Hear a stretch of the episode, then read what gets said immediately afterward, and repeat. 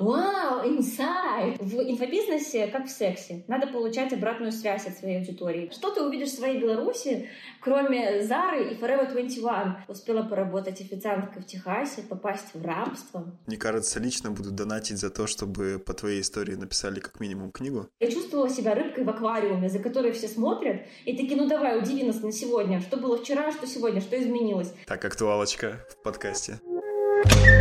Плюсики в чат, плюсики в чат Плюсики в чат, плюсики в чат Плюсики в чат, плюсики в чат Плюсики в чат, плюсики в чат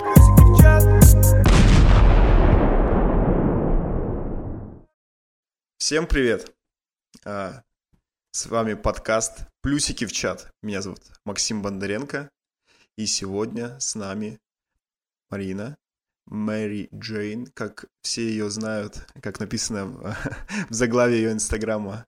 А, Сегодня мы поговорим о Инстаграме, о запусках и обо всем, что вы любите. Привет, Марина. Привет, привет. Очень рад, что ты согласилась на интервью. А, Больше, наверное, не интервью, больше на разговор в формате подкаста. А, Ты вообще была раньше в подкастах? А, Участвовала ли в каких-то вот таких мероприятиях?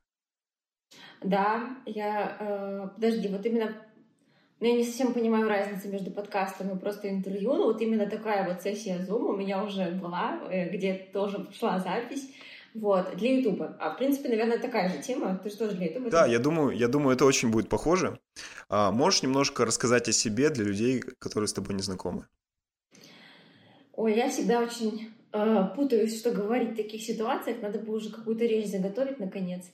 Ну, в общем, э, в шапке профиля у меня написано «Все знают Марину Мари Джейн», потому что э, мой основной рост всегда шел через людей, и я действительно знакома с очень многими значимыми фигурами в сфере инфобизнеса, и, и даже знакома с разными селебрити, и ничего для этого я сверхъестественного, как мне кажется, не делала, просто вот я такой человек, которого все знают, и у меня такая репутация, что если со мной познакомился, то потом а, ну, случится какой-то быстрый рост или что-то произойдет хорошее. Меня называют таким талисманом. Это получается, потому что я хорошо запоминаю всех людей, с которыми работаю, кто приходит ко мне на наставничество, там, на мастер-майнд и так далее. И потом я рекомендую нужных друг другу людей. Вот я такая инста-сваха. Короче, если кратко. Но вообще, ну, интервью у меня брали не по этому поводу, а по тому поводу, что в Москве я третий год, и вот э, за три года я сделала рост от 500 рублей за консультацию до 150 тысяч за наставничество. А, И, в принципе, вот на прошлом интервью я пробовала раскрыть, как у меня это получилось, сама на ходу разбиралась. Пока рассказывала, вроде поняла. Вот, шутка. Значит, эм, ну что еще про себя сказать? Я блогер-предприниматель, я коуч, сертифицированный, не самопровозглашенный. Вот, э, увлекаюсь эзотерикой, не из разряда э, в ТикТоке на второго захожу и спрашиваю, выйду ли я замуж, а из разряда, что э, ну, меня интересуют духовные практики, я по этому поводу ездила два года назад на Бали жить немножко, собираюсь сейчас ехать в Перу. В общем, духовность — это такая зона моей заинтересованности. В принципе, пока Круто. все, наверное. Круто. Мне кажется, это очень-очень так всеобъем- всеобъемлюще и понятно, чем ты занимаешься. Да, недавно увидел, что ты а, запустила свое наставничество и вообще в сфере инфобиза довольно активно развиваешься за последний, мне кажется, год. Ну, я лично слежу за тобой последний год, и всегда нравятся твои вот эти заходы, а истории о себе, они прям а, воодушевляют. А, давай начнем с того, а, я знаю, что ты э, родом из Беларуси, а, вот, но как бы большую твою историю я реально не знаю. То есть расскажи, а, родилась ты в Беларуси, а, во-первых, в каком городе, вот, и чем занималась вообще до того, как начала вести свой Инстаграм? А, ну, правильнее будет сказать, что я не совсем на Беларуси родилась, потому что когда я там родилась, я там только три дня потусовалась, э, и потом уехала. У меня папа был военным. Пока. Да, и до семи лет, до школы я жила а, в городе Мончегорск, Мурманской области, России. Вот. Ага. Потом уже в школу я вернулась в Беларусь, и мои школьные и универ... универские, универские года прошли в Минске. А, то есть э, университет и школа прошла в Минске, но при этом я параллельно с обучением в университете ездила на 4 месяца в Америку по программе Work and Travel. Успела поработать официанткой в Техасе, попасть в рабство. Это правдивая история. Мне писали из департамента труда. я могу доказать, что я была в рабстве.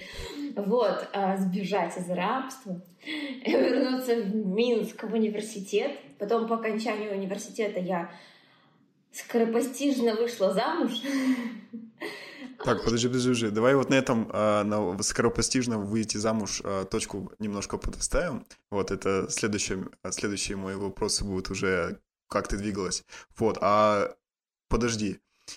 У меня, во-первых, первый вопрос. На кого ты училась изначально в университете? Угу. Но на самом деле вот. ты рано поставил точку, замужество не было еще таким переломным моментом в моем карьерном становлении каком-то. Но э, училась нет, я... Нет, изначально... нет, ты, ты просто очень много классных заходов сказала, которые э, мне, мне кажется, и нашим зрителям такие, так, блин, интересно, расскажи об этом, подожди, подожди. А, так, окей, на кого я училась? А, я а, училась эм, в Белорусском государственном университете на факультете международных отношений по специализации мировая экономика. Мне кажется, об этом э, тебя спрашивали уже до меня, потому что так четко рассказала. Нет, нет, нет, не спрашивали. Просто все обычно продающие вебинары начинаются с вводной части, где я рассказываю эту часть своей биографии. Но я туда пошла не по зову сердца, я хотела поступать в театральный вуз но э, у меня были достаточно такие строгие родители, которые сказали, ты что, охуела? И я пошла в экономический, чтобы мне вправили мозги, и осталась серьезным человеком. Вот, за пять лет никому не удалось вправить мне нормальные мозги. И потом, чтобы больше родителей не слушаться, я побежала быстрее замуж в независимую жизнь, лишь бы больше никого не, не слушать. Вот такой у меня был неэкологичный путь становления личности, но уже как есть не экологичный путь становления личности, мне кажется, это надо вывести в заглавие этого выпуска, типа.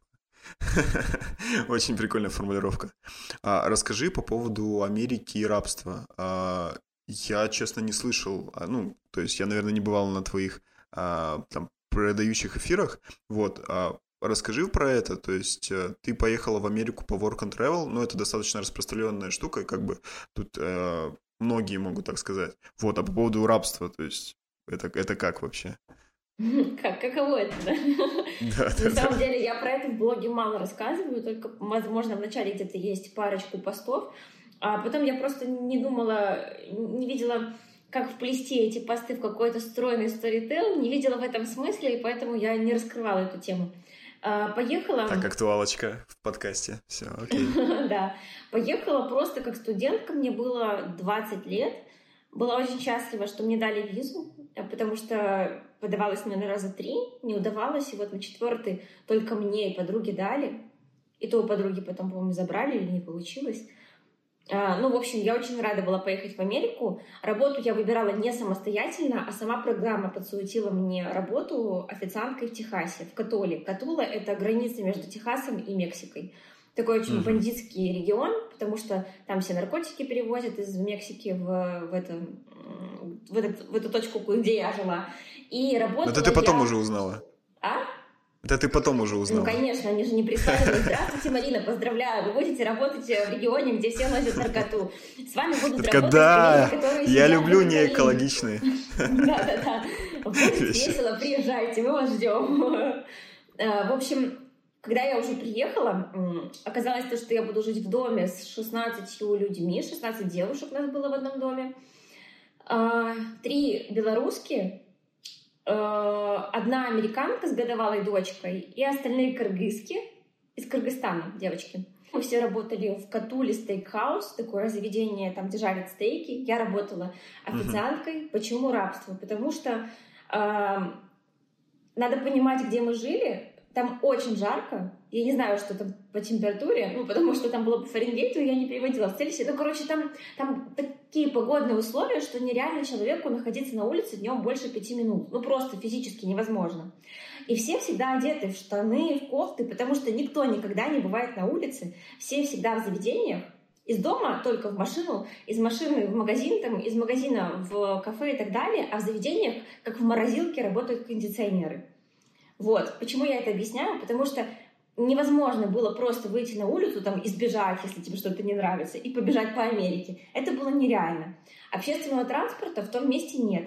И получается, мы полностью зависели от транспортировки моего работодателя Анны. Она нас забирала э, в 8 утра на работу, привозила в это кафе, и из кафе забирала, отвозила домой.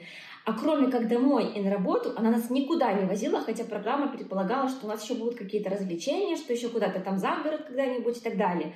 Более того, она не соблюдала как бы рабочий режим наш, и она нас забирала в 8 утра, привозить домой она смогла в 3 ночи, э, там, в 2 ночи. И все, а в 8 опять забирала и возила на работу. То есть на работе везде стояли камеры, и за нами смотрели, чтобы мы работали, и чтобы мы не ели еду в ресторане. И мы вынуждены были доедать то, что не доедают клиенты, потому что ну, нельзя было ну, подворовать, пописать тебе еды с кухни. Типа вот за это э, штрафовали и ругали. И ключевой момент, почему рабство, потому что никто не платил зарплату, нам не давали деньги за это. Нас просто возили туда-назад, у девочек из Кыргызстана уже заканчивалась виза, они говорили, Анна, завези нас в аэропорт, нам пора домой. Такси там нет, повторяю, э, общественного транспорта нет. А Анна говорит, сори, мадам, типа, у нас все бизи, поэтому я не могу тебя отвезти в твою страну, надо еще, чтобы ты поработала. И в итоге мы просто... А Анна местная, да, она не русская была? Мексиканка, да. А работали мы вот только вот этим составом прекрасным, интернациональным, и плюс еще были ребята, которые э, ну, были наказаны за то, что они там их словили с кокаином на границе, опять-таки, где-то. И вот в наказании, они отбывали наказание в этом же ресторане, что и мы. Вот они работали там поварами, а мы официантками. Вот такая дружная семья. И, и зарплаты никто не получал. Но они хоть просто отсидевшие, а мы просто такие офигевшие. Переехали из Беларуси денег заработать. И в итоге все закончилось тем, что мы все просто сбежали, э, ну, кто как смог. Девочка одна из Беларуси, Маша, если ты смотришь, привет, сбежала с поваром э, куда-то в Калифорнию. Одна еще девчонка в Нью-Йорк сбежала, я в Лас-Вегас рванула, э, девочки из Кыргызстана даже не знаю, они в Чикаго, по-моему, все табором как-то отправились, и там уже сели и остались.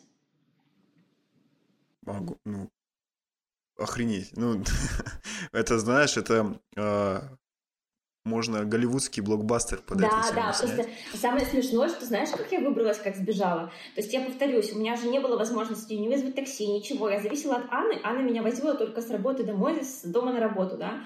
А, но, слава богу, Анна киданула не только меня, но и местного чувака. Его звали Иисус. Иисус. Ну, там это распространенное имя. Я просто говорю, что примечательно. То есть благодаря меня... Иисусу ты спаслась. Да, Иисус и спас. Это прикол. Что Иисуса она тоже кинула на деньги. Он разозлился и сказал, ах так, э, там, Марина, если хочешь, я тебя э, с работы заберу на машине, ну, пораньше заеду за тобой, выйди как будто бы в черный вход. Вот, я села к нему в багажник, он меня быстро домой, я там уже выкинула чемодан себе предварительно в окно, забрала чемодан, и он меня отвез в аэропорт, и я сразу взяла билет, свалила в Лас-Вегас, приехала в Лас-Вегас и получила от Анны смс-ку «You will regret it, bitch». Ты пожалеешь об этом, сука. Вот так. О, Господи, ну это реально. Ребята, если кто-то в будущем или сейчас уже режиссер, просто записывайте все эти моменты, потому что я думаю, это будет прям на а, самом деле у меня кассовый, история, кассовый фильм. Она настолько классная, что никто в нее особо не верит, и поэтому я ее особо нигде не использую. Она, люди как бы себя не ассоциируют с этой историей, и поэтому она какая-то бесполезная. Но было интересно.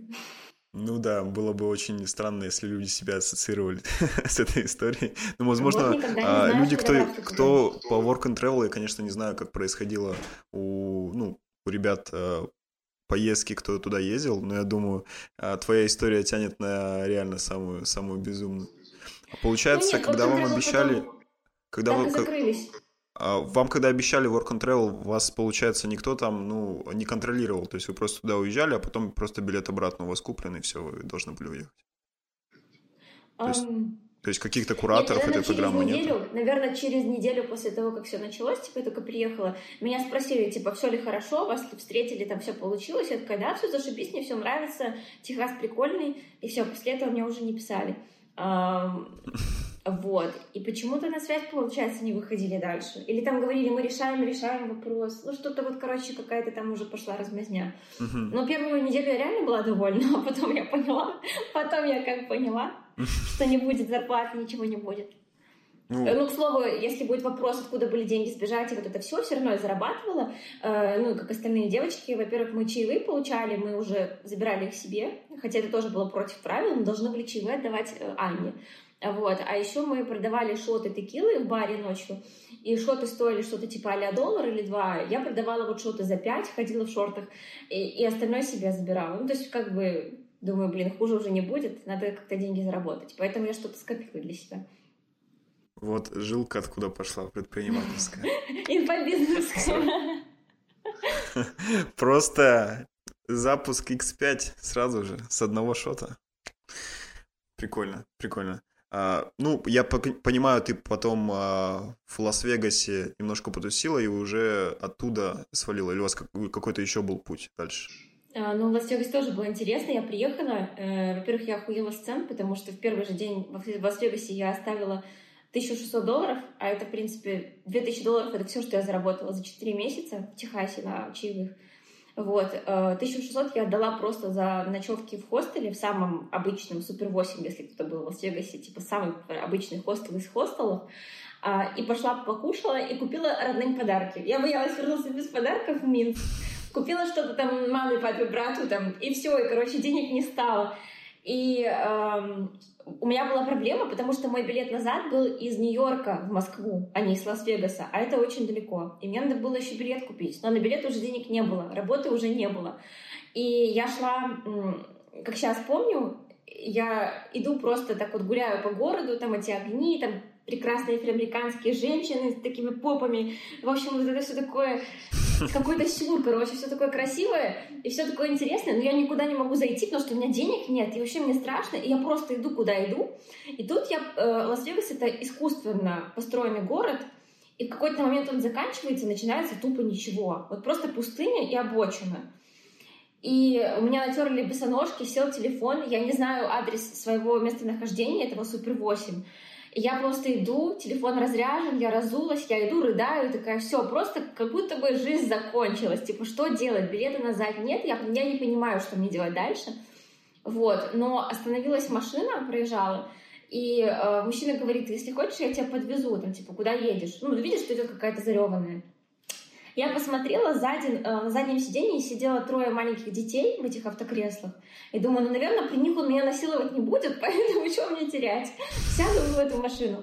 Вот, э, я села, а машина какая-то прикольная, там, знаешь, э, электронная панель, и он все так чик-чик-чик, какой адрес, тук-тук-тук, сразу прямо на телефоне нашел адрес моего, сразу на машине нашел адрес моего отеля.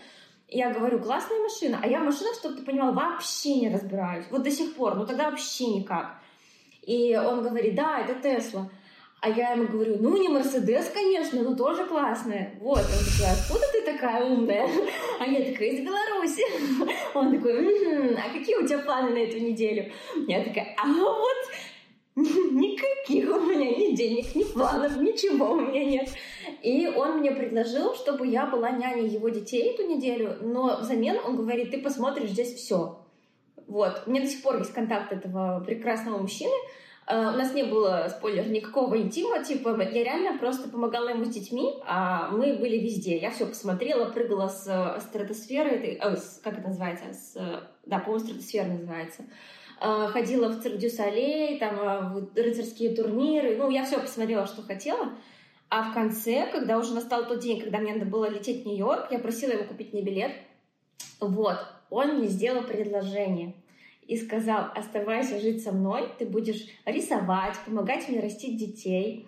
Вот, а, а, вот, потому что как-то он, смешно очень, типа, сказал мне, что ты увидишь в своей Беларуси, кроме Зары и Forever 21. А я такая стою и думаю, блядь, у нас нет ни Зары, ни Forever 21. У нас тогда еще она была не открыта.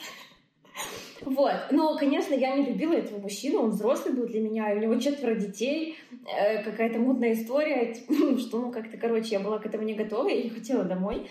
А, И родители меня ждали как бы дома. Ну, в общем, я попросила, не-не-не-не-не, Я выбираю билет. И все, вот так вот я улетела из Америки. Если кто-то потом захочет доказательства, я потом скину вам и страничку Джеймса, и фотографии из Катулы, и все, что надо, все покажу. Все правда. Охренеть. Ну, блин, это реально. Я сейчас второй раз повторяю всем будущим режиссерам, сценаристам. Берите эту историю под, э, под копирку просто и создавайте блокбастеры. О, блин, я пока под впечатлением, честно. А, ты приехала, получается, в Белоруссию. А, кстати, а, вот я человек, который никогда не знает, как правильно, Беларусь или Белоруссия? Беларусь. Беларусь. Вот ты приехала в Беларусь. А, дальше как твоя жизнь складывалась? То есть ты уже в этот момент универ, я так понимаю, закончила, когда Work and Travel? Нет, нет, нет, я была в Америке на третьем, после третьего курса или что-то такое. Не-не-не, еще не закончила. Угу. Понял. То есть, получается, ты приехала и доучилась? Да, доучилась два курса еще. Угу. Так, доучилась. А, после, а, как ты сказала, что пошла в, не, в неэкологичность. А, а. Расскажи. Не, да, ну как неэкологичность? Не-не-не, просто а, я думаю, ну все, университет заканчивается, хочется какой-то самостоятельной, интересной жизни, как в Америке было. После Америки, представляешь, какие у меня качели эмоциональные были? То есть я росла в довольно такой э, строгой семье, ну, то есть э, меня воспитывали, я там всегда, в принципе, ну, дом, учеба, дом, учеба, а тут хуяк тебе, замуж, побег, Лас-Вегас, фонари, типа, так, так, так, вспышка, вспышка, я возвращаюсь в Минск и снова, алло, а когда дома будешь? Уже 10. И я такая, о, надо замуж убегать отсюда. Вот. Ну, просто я была... Алло, алло, время выйти замуж. Э, я была просто... Я не знала, в моей картине мира не было, что можно просто сказать, типа, закончился университет, я хочу поснимать квартиру, пожить отдельно, я хочу там, типа, попробовать себя в том и этом. Почему-то я сама себе придумала, Э, что меня бы не поняли. И я думаю, единственный способ э, поехать жить отдельно и начать какую-то самостоятельную жизнь, а, а тем более, если интересно мне за границу попробовать, то это выйти замуж, мне так казалось. И у меня вот сформировался запрос, а под запрос я быстро влюбилась, я съездила с подружками в Дубай, э, и там влюбилась в мальчика на послед... в последний день в Дубае. Вот. Мы познакомились в последний мой день, последнюю ночь на дискотеке. И я уже летела в самолете в Минск и говорила, это мой будущий муж. Все посмеялись, типа, ты с ним познакомилась на дискотеке. Я понимаю, что ты выпила, ну как бы не настолько же. Я говорю, не-не-не, кроме шуток, это мой муж. Я же знаю, что это мой муж. Но никто не воспринял всерьез, там, не, ну, подруги вообще просто угорели с этого. Он тоже не воспринимал всерьез? Я ему не говорила, что он мой муж, я просто знала это. А потом я вернулась в Минск, и через какое-то время он мне написал, нашел меня ВКонтакте сам, вот, и написал, слушай, у меня скоро будет отпуск, а он работал официантом в Дубае. И будет uh-huh. отпуск, это Украина. Э, моя родина Украина, я возвращаюсь домой. Если хочешь, приезжай ко мне, потусим вместе в Украине. Я говорю, конечно, хочу, это же мой муж. И я сейчас помню, как я отпрашивалась у родителей в эту поездку, потому что в Украине начались военные действия как раз тогда. Правда, вообще не в том регионе, где он жил, но все равно началась эта движуха, и тогда еще никто не понимал, там, в чем разница, Запад, Восток, вот э, никто не понимал, где что происходит, просто какие-то движения в Украине непонятные. Но я сказала, мама, папа, мне очень надо в Украину на Олимпиаду по английскому языку. Вот. Э, мама такая, типа, какая Украина? Ты видишь, что там творится? Ты что там? Какая Украина? Я говорю, ну я получу 9 по английскому. И меня отпустили. И это странно, потому что у меня всегда было 9 по английскому. Вот, ну я поехала. Подожди, уточнение. 9 — это оценки, оценки. в Беларуси? До да, 10? до 10, десятибальная э, система, да. А-а-а. Я говорю, это странно, у меня всегда была девятка, но почему-то в этот раз я сказала, ну, мне поставили 9, мне сказали, ладно, и я такая, окей.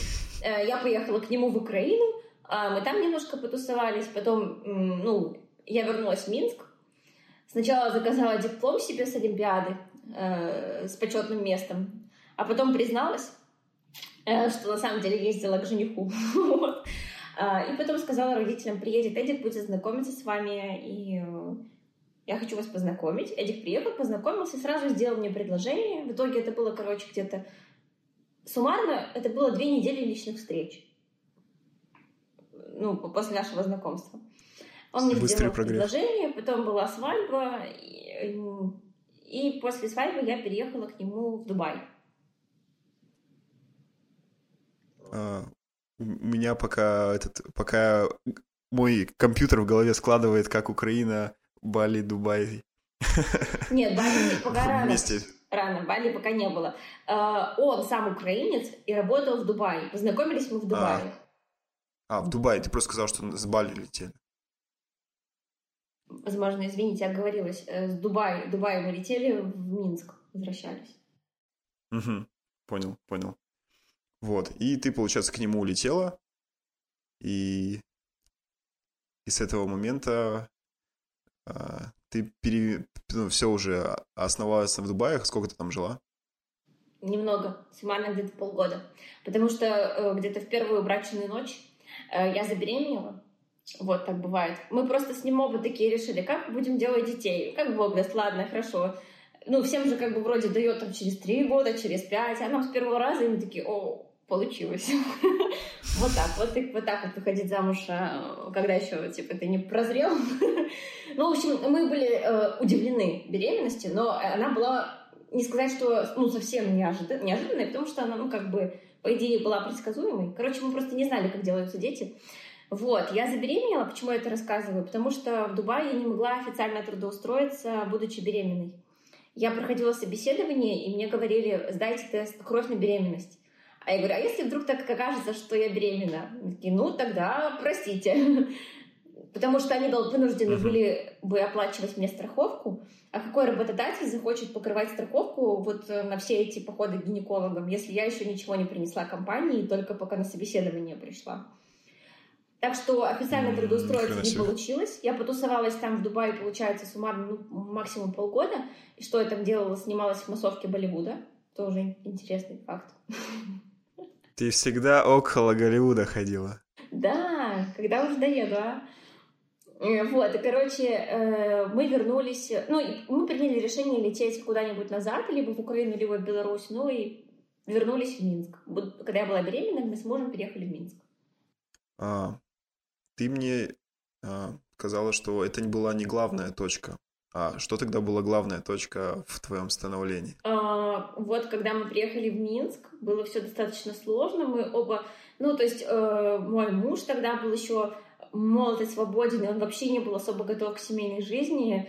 Ам, Короче, мы оба были какие-то такие потерянные дети, вот поженились, еще вот ребенок, и, и мы на этой почве ругались, и я пыталась как-то резко повзрослеть, и такая, иди на работу, пиши резюме, давай, давай, мне уже сейчас рожать, ты что себе думаешь? Короче, было как-то скомканно, неприятно. Мы поругивались, но, но мы всегда, после того, как ругались, я всегда думала, что мы помиримся, и у нас получится найти взаимо- взаимопонимание.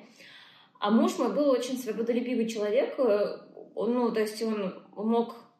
Ну, он зак- там, бросил университет там, за один месяц до его окончания. Там, он мог спокойно переехать из страны в страну, вот, мог спонтанно жениться. То есть он всегда так решение принимал быстро. Вот. И что тогда случилось? Когда я родила, моей, моей дочке было три недели, муж сказал, я отойду на 20 минуток, а, вот, одевайтесь, пойдем гулять. И вот уже пять лет, как я его не видела. Меня развели с пропавшим без вести. Ну, он просто взял машину и сбежал просто. Уехал из страны. Вот. И это было, А, конечно, ну- переломным моментом, потому что я осталась одна э, с трехнедельным ребенком в Минске. И такая, ну, капец, и что мне теперь с этой жизнью делать? Вот. Ну, ох- охренеть. То есть ты вообще больше после этого не видела своего мужа бывшего? Нет, не видела. Офигеть, офигеть. А, ну, я, конечно, а, лишние вопросы, возможно, задаю, но то есть он вообще никак не выходил на связь. То есть вы как-то общались? Не, я знаю, как у него дела. Он женился заново, у него есть сын. Э, Спустя два месяца после того, как он пропал, а, его нашла полиция Украины. Там, по-моему, полиция, а не милиция, если не ошибаюсь. Вот, то есть его нашли. Ну что, к нему пришла полиция и сказали, здрасте, вас там ищут. Он такой, ну понятно, и все. То есть мы списались, и... ну его же не могут вернуть потом в Беларусь. Он же не какой-то, там, не знаю, опасный преступник. Что он сделал? Он просто Мгм. уехал, свободный человек, он имел право. В Украине ему ничего не могут сделать.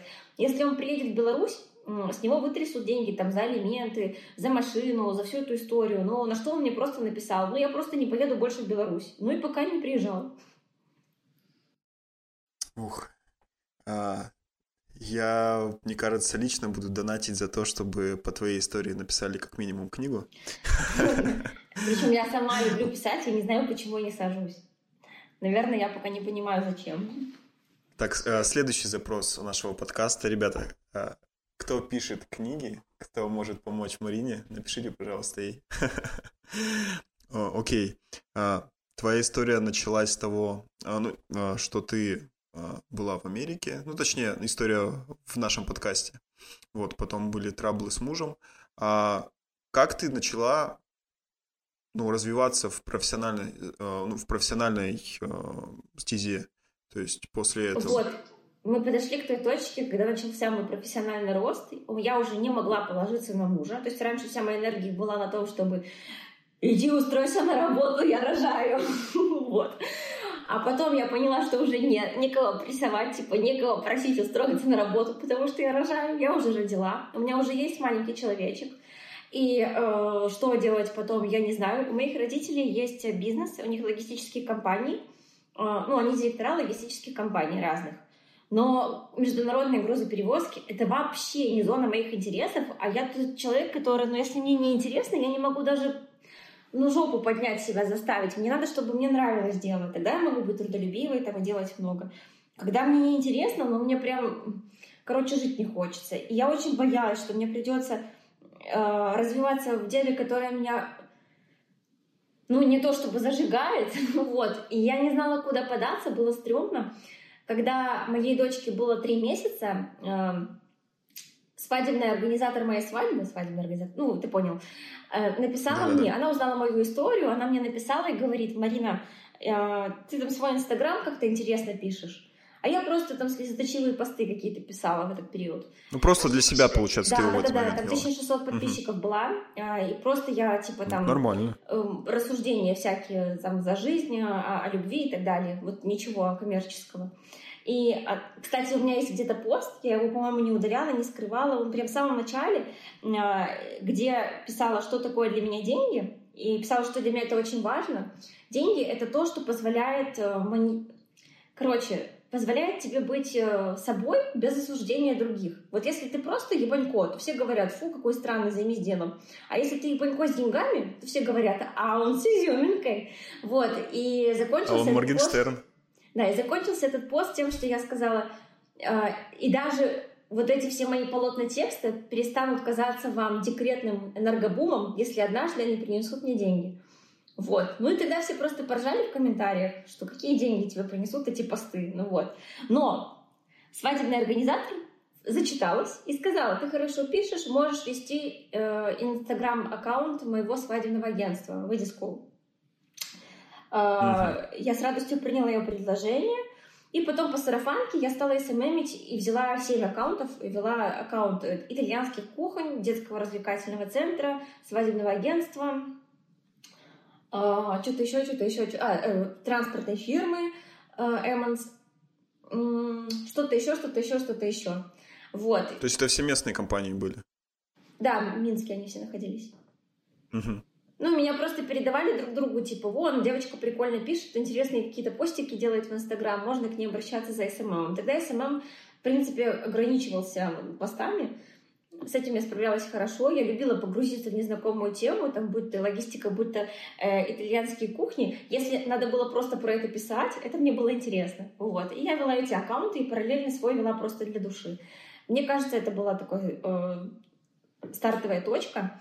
Потом ко мне как-то пришел в гости друг и сказал, ты занимаешься какой-то херней, то есть ты как бы просто постики пишешь, в этом нет развития, иди обучись нормальной рекламе. Есть такая классная школа рекламы «Икра», вот, поступи, поучись, и потом хотя бы сможешь устроиться в рекламное агентство и нормально зарабатывать на своем этом навыке писать постики. А сейчас это просто... То есть это офлайн школа была? А, да. Икра это классно. Икра Digital это классные курсы, если кто-то смотрит. Вот э, и в Москве есть, и в Киеве, и в Минске. Очень рекомендую. Я пошла в эту школу рекламы Икра. А, я, кстати, как сейчас помню, узнала, сколько это стоит. Мне тогда показалось, я сейчас не помню, там что-то типа тысяча долларов – я подумала, ты что, прикалываешься, ну куда мне сейчас еще эта икра? У меня тут маленький ребенок какой-то бешеный, что ты мне предлагаешь? А потом походила, походила, пришла к родителям и говорю, поддержите вашего ребенка в начинаниях очередной раз, пожалуйста. Я хочу пойти в школу рекламы игра. Мне надо, чтобы кто-то оплачивал няню. Пожалуйста, помогите и дайте на учебу. Вот, и родители меня выручили тогда. Э, ну, поддержали. Я пошла обучаться и устроилась на работу э, уже в рекламное агентство в Минске GetBob. И в рекламном агентстве я занималась тем же, чем раньше, то есть вела Инстаграм э, аккаунты, но на более профессиональном уровне и уже погрузилась в мир SMM эм эм так основательно. Меня обучал тогда Алексей Ткачук, известный в, э, в мире SMM эм чувак, сейчас он в Питере живет. The Native. Да, да, да, да, да, да, да, да, да, да, это он, да. Ну, то есть он был моим первым руководителем отдела SMM. Угу. Вот с как он тебе как руководитель? Слушай, если честно, ну, буду, буду прямо говорить, что я мало застала работы с ним, но вообще все очень писались, и когда он уходил, э, был, короче, потоп из слез, потому что он умел объяснять, такой был терпеливый, долбил до конца, как дятел, пока не поймешь. В общем, поэтому лайки и подписки. Огонь. А, ты, получается, сначала, а, ну, я, чтобы для себя понимать, ты, получается, сначала а, без опыта как-то сама пыталась просто по наитию, потом обучилась, и у тебя после этого как бы был уже скачок именно в, там, в понимании, что такое SMM, что такое э, социальные сети, реклама а, и так далее. Да, правда, когда я по наитию этим занималась, я больше зарабатывала, потому что в рекламном агентстве на первых порах платят ничего почти. Очень мало платят в рекламном агентстве. А когда я сама этим занималась, я хотя бы, ну, у меня хотя бы было семь работодателей, которые меня поддерживали. Вот, поэтому я совмещала. И сама имела, э, и в рекламном агентстве работала. Но в профессиональном плане это был скачок, потому что мне вот этот гитбоб дал очень много в понимании процессов, как управлять аудиторией, как копирайтить, как доносить смыслы, как писать посты, как эти полотна разделять на смысловые абзацы. То есть, э, в принципе, все, что я знаю из мира рекламы, наверное, я знаю из э, рекламного агентства Get Pop Agency. Смотри, да. Когда ты занималась э, SMM, э, это тебе приносило уже удовольствие? Ну, то есть, э, или ты работа ради работы все, все равно это Не-не-не, вот в этом ты прикол, что я никогда не хотела работать ради работы. А SMM, да, мне нравилось. Мне не нравилось э, вот это вот... Э, Ой, ебала в конце месяца, когда надо ставить всякие KPI, отчет, туда-сюда, показать, сколько там стоил лид. Вот эта вся вот фигня, вот это было жестко. Я всего лишь там, наверное, только два раза этим занялась. вот, вот это я не любила, это было страшно. Но сама работа в плане писать посты, э, и я снимала сторис там для некоторых брендов, потому что еще не для некоторых брендов, а для Lemon.com. А, ездила на съемки, это было очень интересно. Что еще я делала для них? А, ну, основная моя компетенция была писать посты, давать ТЗ дизайнеру, чтобы он делал как это сказать, сопровождение, видео и фото сопровождения этих постов. И писала, получается, для ВК и для Инсты адаптированные такие штучки. И помогала uh-huh. иногда с э, идеями для сценария для YouTube роликов. Ну, так, идеи накидывала. Uh-huh. Короче, креатор То есть все так, все так понемножечку, по чуть-чуть. Ну, нет, креатор, А-а-а. копирайтер, креатором, ой, в смысле, копирайтером, в принципе, работала. Ага, понял, понял. А куда дальше? То есть ты в этой компании, я так понимаю, проработала там достаточное количество времени? Я, честно говоря, не помню, сколько. Да не, недолго я поработала, совсем немного. Просто я много успела взять для себя, и думаю, много успела дать. Но это было не, небольшой период времени, просто у меня как-то все быстро идет. Когда я была на обучении в школе «Икра», я влюбилась там в своего ментора.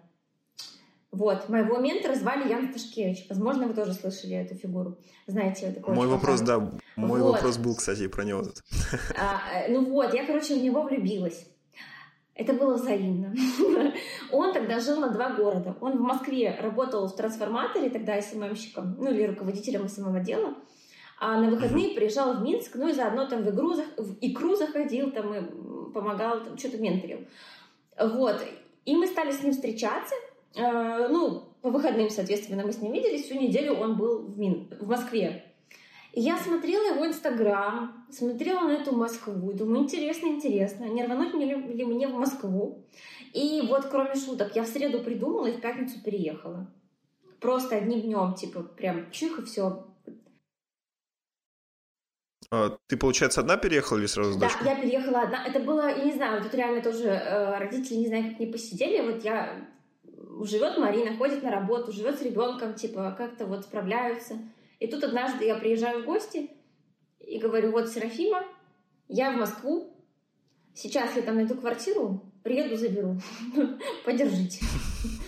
Вот, это, ну как бы Никуда не уходи, сиди здесь. Ну, родители, короче, честно говоря, подумали, что у меня, ну, видимо, гормоны в голову ударили и не восприняли это всерьез. А, правда, я поехала в Москву и сразу же сдала свою квартиру, в которой жила, в Минске. И тогда они уже офигели немного, такие, в смысле ты сдала квартиру? То есть отдала ребенка, сдала квартиру, поехала в никуда, в Москву. Ты что творишь, когда вернешься? Вот, но они не воспринимали это всерьез. И первое время я приезжала каждые выходные в Минск, ну, к дочке, к родителям. Я приезжала на выходные в Минск, и папа как-то говорит, давайте тост поднимем, что ли, за Маринин переезд. И мама такая, да какой переезд? Никакого переезда не было. Какой-то херней занимается, сейчас нагуляется там и, и все, и, и повернется. То есть у мамы было восприятие, что я там просто, видимо, с Яном не могу нацеловаться, не знаю, короче. Но она не воспринимала это как переезд. А, а я уже знала, что все, мне нравится Москва, я, я остаюсь. А, ну, и, ну, в общем, вот, первое время никто мне особо не верил. Первое время Серафима жила у родителей. Это, получается, наверное, месяцев даже 9 суммарно получилось, или, или 6 или 9 месяцев она жила в Минске, а я приезжала на выходные. Потому что не так быстро у меня получилось обустроиться в Москве, как я рассчитывала. Первое время я жила с Яном э, в комнате с пятью другими парнями. Ну, в квартире там остальные парни. У нас была только одна комната. То есть это не те условия, куда можно ребенка привести из трехкомнатной квартиры. Потом мы с ним сняли э, с горем пополам какую-то двушку влюблено. Вот. А, а потом я меня обрадовал и сказал, Москва мне не зашла, я еду назад в Минск. И я говорю, а мне что делать? Он такой, ну что, хочешь? Хочешь, в Минск поехали? Хочешь, в Москве оставайся? Ну, я поняла, что я не хочу в Минск. Мне нравится Москва, я остаюсь. Ну, просто мне тебе придется самостоятельно разбираться. Вот. Ну и отношений таких я тоже не хочу. Что это было вообще? До свидания. Вот так мы расстались. Интересная история. Я на самом деле ну, узнал, что у тебя были ну, отношения с Яном, когда начал гуглить, точнее, в Ютубе а, в поиске а, набирать э, тебя, вот, и нашел то ли твой YouTube канал, то ли какой-то вообще левый YouTube канал, где ты брала у него интервью, и вы там мило, мило разговариваете о том, что а, как интересно брать интервью у своего бывшего, там, вот такие вот разговоры. Я такой, ни хрена себе, это стоит, чтобы, это повод, чтобы задать вопрос. А, ну вот я и ответила. А, интересно, а ты, получается, в этот момент, когда вот 9 месяцев там устраивалась, ты а, искала работу тоже в сфере SMM? А, или у тебя какие-то другие были еще направления? А, первая моя работа в Москве была работа в бюро новостроек риэлтором. А, только потому, что это единственная, ну, первая работа, куда меня Ян смог по знакомству устроить. Угу. И это было две недели опыта. А, две недели я ехала на работу и плакала, ехала с работы и плакала, и просто две недели я провела в луже слез, потому что это вообще не мое. Бюро новостроек классная компания, я ничего против этой компании не имею, но э, риэлторы зарабатывают процент за продажу квартиры. И я понимаю, что две недели это, наверное, не тот срок, когда там можно продать квартиру и сделать большие какие-то деньги. Но просто я вообще дезориентированный в пространстве человек. Я могу заблудиться в своей квартире. А мне надо было взять клиентов, приехать и показать им какой-то ЖК. И мне звонят клиенты, Марина, ну вы где? А я просто, я не ебу, где я? Я где-то. Я не понимаю, что это. Я приезжаю вскоре пополам в этом ЖК, а еще я вообще не понимаю чертежи вот этих квартир. И они такие смотрят на этот чертеж, и я смотрю на чертеж и думаю, господи, хоть бы вы понимали, что там, потому что я вообще не понимаю. Меня обычно выручал менеджер, который работает на, э, в офисе продаж. Менеджер сам все рассказывал, там, продавал идею, что это классный чертеж и так далее. Но бывало такое, что мы приезжаем с клиентом, а менеджер еще не подошел. И клиенты мне говорят, а Марин, вы, вы как думаете, куда здесь можно кухню перенести? И знаешь, такой звук, как кто хочет стать миллионером, там, где время тикает. Тук, тук, тук, тук. И я просто такая стою и думаю, что мне сказать, что у меня диарея, не знаю, что мне сейчас, что я должна делать в этой ситуации. Сказать ему, что я не ебу, что здесь за палочки. Я не понимаю, что здесь нарисовано. Я вообще не, не, ну, я не разбираюсь. Я старалась, но просто это не мое. Вероятно, если бы я еще больше напряглась, я бы разобралась. Но было очень тяжело. И вот очередной раз, когда я приехала домой в слезах, и я всегда возвращалась домой в слезах, Ян говорит, да заебала плакать, ты почему? Ну постоянно плачешь. Что ты ходишь на эту работу, если ты постоянно плачешь? Я говорю, ну как же ты расстроишься, ты же меня туда устроил, а я вот мне не нравится. А другой у меня работы нет. Он такой, да нафига ходить, если не нравится? Ну, увольняйся, конечно. Я говорю, можно? Он такой, можно. Я говорю, о, слава богу, все. А что так можно было, да? Я просто тогда, э, ну, было много всяких блоков, как вы могли понять. Я вообще была очень непроработанный человек с очень какой-то специфической картиной мира. Ну, в общем, мне было сложно и нет говорить, и мнение свое выражать, и уходить откуда не нравится, и книгу скучную закрывать. И отношения как-то я строила очень непонятно. Поэтому да, это было тяжело. И мне нужно было это разрешение, как только Ян сказал, что он не обидится, что я ушла с работы, на которую он меня устроил. Я пошла и такая, извините, я увольняюсь. Вот это был лучший день в бюро новостроек. При том, что если кто-то хочет быть риэлтором, я рекомендую. Это нормальная компания, нас обучали, типа, нами занимались, все окей. Просто я до сих пор, когда приезжаю в офис э, продаж, у меня руки дрожат, я и свою квартиру, когда покупала, я просто такая, господи, можно просто кто-то сделает это все за меня, я просто въеду. Ну, мне кажется, риэлторы сами по себе достаточно такие люди, которые, ну, а, они должны быть либо под эту работу созданы, и у них такая психика должна быть, вот, либо это не их. Да, то есть, ну, мне кажется, у нас... Э, я сам из Екатеринбурга, вот, и у нас э, есть там компания «Этажи», там всякие перспективы, и они сберут достаточно много всех к себе на работу, вот, и у меня очень много ребят, которые со школы туда устраивались, и такие, мы теперь риэлтор всем раз, раздали, через, там, не знаю, две недели встречаемся, ну, мы уже, типа, не работаем, это, типа, не для нас. Вот. И это, это парни, как бы, я не знаю, что с девушками творится, когда там куча-куча-куча-куча-куча всего а, сразу же наваливается. Интересно, какая следующая у тебя была работа? Ну, или расскажи, ну, в какую там степь тебя дальше вели? Э, что дальше было? Получается, я дальше нашла себе клиента на удаленке. Э, клиент мне сказал, Марина, сделайте стратегию развития SMM-аккаунта бренда одежды. Мы посмотрим, если нравится, то возьмем вас SMM-ить. Э, цена вопроса 30 тысяч. Я думаю, заебись, тридцатка, прекрасно, очень большие деньги, очень хорошие деньги. Вот, я села, э, скрупулезно делала эту стратегию, там, подбирала какие-то там референсы туда-сюда, в общем, от души так вложилась, покреативила, и идеи конкурсов ему набросала. Ну, короче, все, что могла, я сделала, отдала и э, получила ответ. Да, классно, я передам, супер, мне понравилось. Короче, оказалось, что просто какая-то девушка получила такое задание, девушка-СММщица. Но она знала, что я тоже этим занимаюсь, и она попросила это сделать меня. Если ты, сука, это смотришь, привет тебе. И она просто взяла мою стратегию, ее взяли на работу, а она мне ничего даже не заплатила. Жестко, жестко. А самый прикол, знаете что? Я вообще бахуй была. Она мне через где-то месяца три написала, Марин, привет, я тот самый человек-какашка, мне тут еще одну стратегию надо придумать, может, поможешь? Я просто офигела. Вот тогда мне казалось, что, в Москве тут вообще попутали берега? Что происходит? Вы нормальные люди? Я думал, что это только со мной случалось. Ну, нет, У меня было вот совсем, э, там, не знаю, полгода назад э, маленькая ремарка, что я, э, ну, я делаю автоворонки для, для онлайн-школ в социальных сетях чтобы там в чат-ботах правильно выдавался контент, ну и так далее. Кто знает или кому интересно, напишите мне потом. Ну так вот, мне парень рассказывает, я живу на Бали, а, мне сейчас проект инвестиционный, нужна автоворонка. А, давай, короче, с тобой, ты мне нравишься, скидывай свой договор. Вот, я такой, блин, ну там договорились о сумме, а, там почти больше полумиллиона рублей, я думаю, классно, все, будем работать. А, с юристом составил договор, все круто, отправил ему договор. Он куда, да, ну мы, короче, стратегию поменяли. Потом я решил вдруг погуглить его еще и по номеру телефона и нашел, что он как бы тоже занимается этим. Я такой, ах ты, ах ты, сука, спер мой э, договор. Вот. Ну да, бывает такое.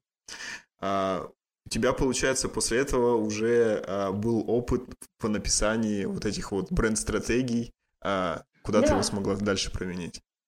Э, ну что, дальше я погревала, что так произошло. Потом после этого случилась э, история с Яном, когда он сказал, что я возвращаюсь в Минск. И вот я остаюсь одна в Москве. Э, получается, единственные деньги, которые у меня есть, это деньги за сдачу минской квартиры. Но это было 40, 40 тысяч рублей. Ну, как бы, благо, в принципе, уже не так стрёмно все. вот, получается, у меня есть 40 тысяч рублей за съем, за сдачу той минской квартиры, нет работы, а, и нет понимания, что делать и куда идти. И вообще никому я не сдалась, никому не нужна, очень страшно. Мы не знаем, что это такое, если мы знали, что это такое. Короче, в итоге что я сделала? У меня, кстати, было еще после Нового года сбережений 30 тысяч. А у меня было три мечты. А, первая мечта — стать блогером.